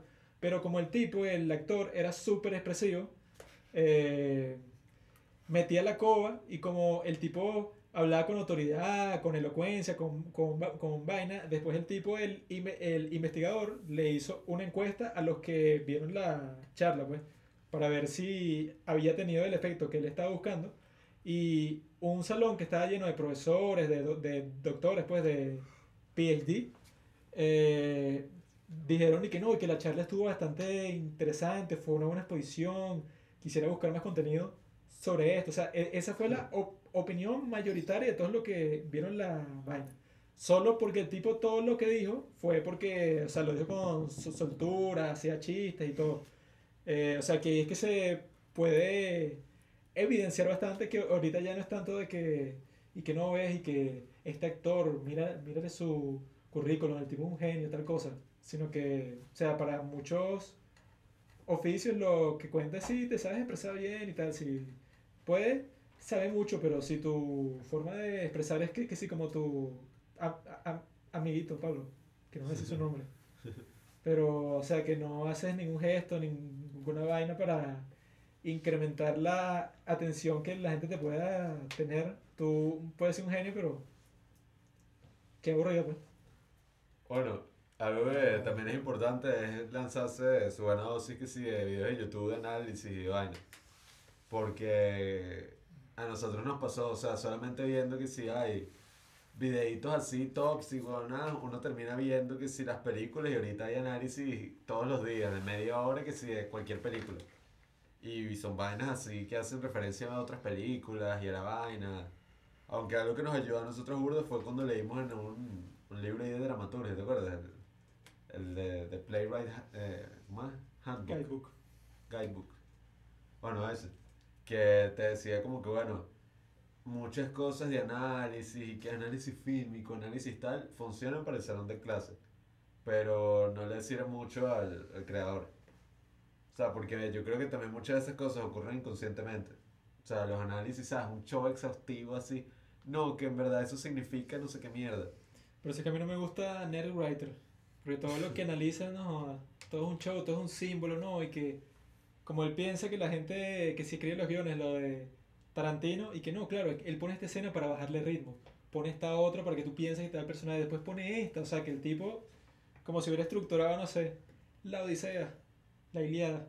¿Cómo fue la frase que tú dijiste? Que pescar no se inventó, ¿cómo es? La palabra pescar no se inventó antes que... ¿Qué qué? Primero se pescó y después se pensó en eso, pues, o sea, se inventaron las palabras para referirse a esa, a esa actividad. No, no fue que alguien estaba sentado y que, ¿sabes qué? A mí me gustaría ir a ese río con una caña, para, con una carnada, para que así los peces, o sea... La primera persona que pescó no fue la persona que inventó la palabra pescar. Pero no solo la palabra, sino pensar en toda la actividad. O sea, que tú no lo piensas así conscientemente y que voy a caminar para ese sitio, sino que intuitivamente lo haces. Es que toda la vida es un impulso. Un cavernícola no sabía qué era el miedo. Simplemente su cuerpo, por alguna razón, lo alertaba de que estaba enfrentándose a algo que era peligroso. Y no pensaba, bueno, este dinosaurio me va a comer, así que tengo que correr. Él corría ya por instinto si él no supiera si era, si era lo ideal o no. Él solo lo hacía por el impulso que le indicaba el cuerpo ya. You're an animal. You're not human. Todos ustedes se van. No son el razonamiento. Bueno, y ya para finalizar, yo creo que esta amistad, esta amistad no tuviera mucho sentido si a ninguno le gustara el cine. O sea, si a mí me gustara el cine y a Juan Pablo los carros y a Juanqui, no sé, este, las putas. o sea que son gustos distintos. No creo que crear un lazo entre los tres como muy fuerte. Yo creo que tener un mismo gusto, y más aún si es el cine, que es algo que, que te mueve por dentro. Eso hace que el lazo entre nosotros sea tan fuerte así. No sé, Va más allá de la amistad. es bonito. Y sé, que esta, en común. y sé que esta amistad perdurará con los años y cuando tengamos 40 años y volvamos a escuchar esto, vamos a estar felices y complacidos con una vida eterna. Menos mal un que está universo grabado. agradecido. ¿Qué, qué? Menos mal que está grabado lo que dijo. ¿Qué? Porque este es tan impulsivo que pasan unos días, unas semanas y ya está Tan cocota vendiendo, contando aguacate. vendiendo mango ya. Mango venezolano, mango venezolano. ¿Qué? Bueno, pero a mí me gustó la conversación, estuvo entretenida. eh, fluyó. Y creo que estuvimos más. No, fluye, una buena. Así estaba con, en la fiesta. ¿Qué fiesta? En la del TED. Esto va para el podcast, ¿no? Todo va. No, bueno. Pero en resumidas cuentas, el cine es el mejor arte de todos. Y todos los que estén escuchando, que sean músicos, que sea, ay, les gusta el teatro, ay, no sé qué, pues agarren, papá. El cine es mucho mejor. Ustedes están perdiendo el tiempo y nosotros somos los verdaderos Si artistas. milenio. ahorita, si ahorita tienen que componer, si ahorita tienen que, no sé, tocar el piano en sus clasecitas, dejen lo que están haciendo, hagan cine. No, no, porque no todos pueden hacerlo. Nosotros como somos superiores, tenemos esa habilidad. Ah, tienes razón. Pero bueno, gracias por escuchar este hermoso podcast. Eh, síganos en nuestras redes sociales, arroba los padres del cine. Yo soy arroba Juan Cruchero. Arroba Robinson Nicola 1.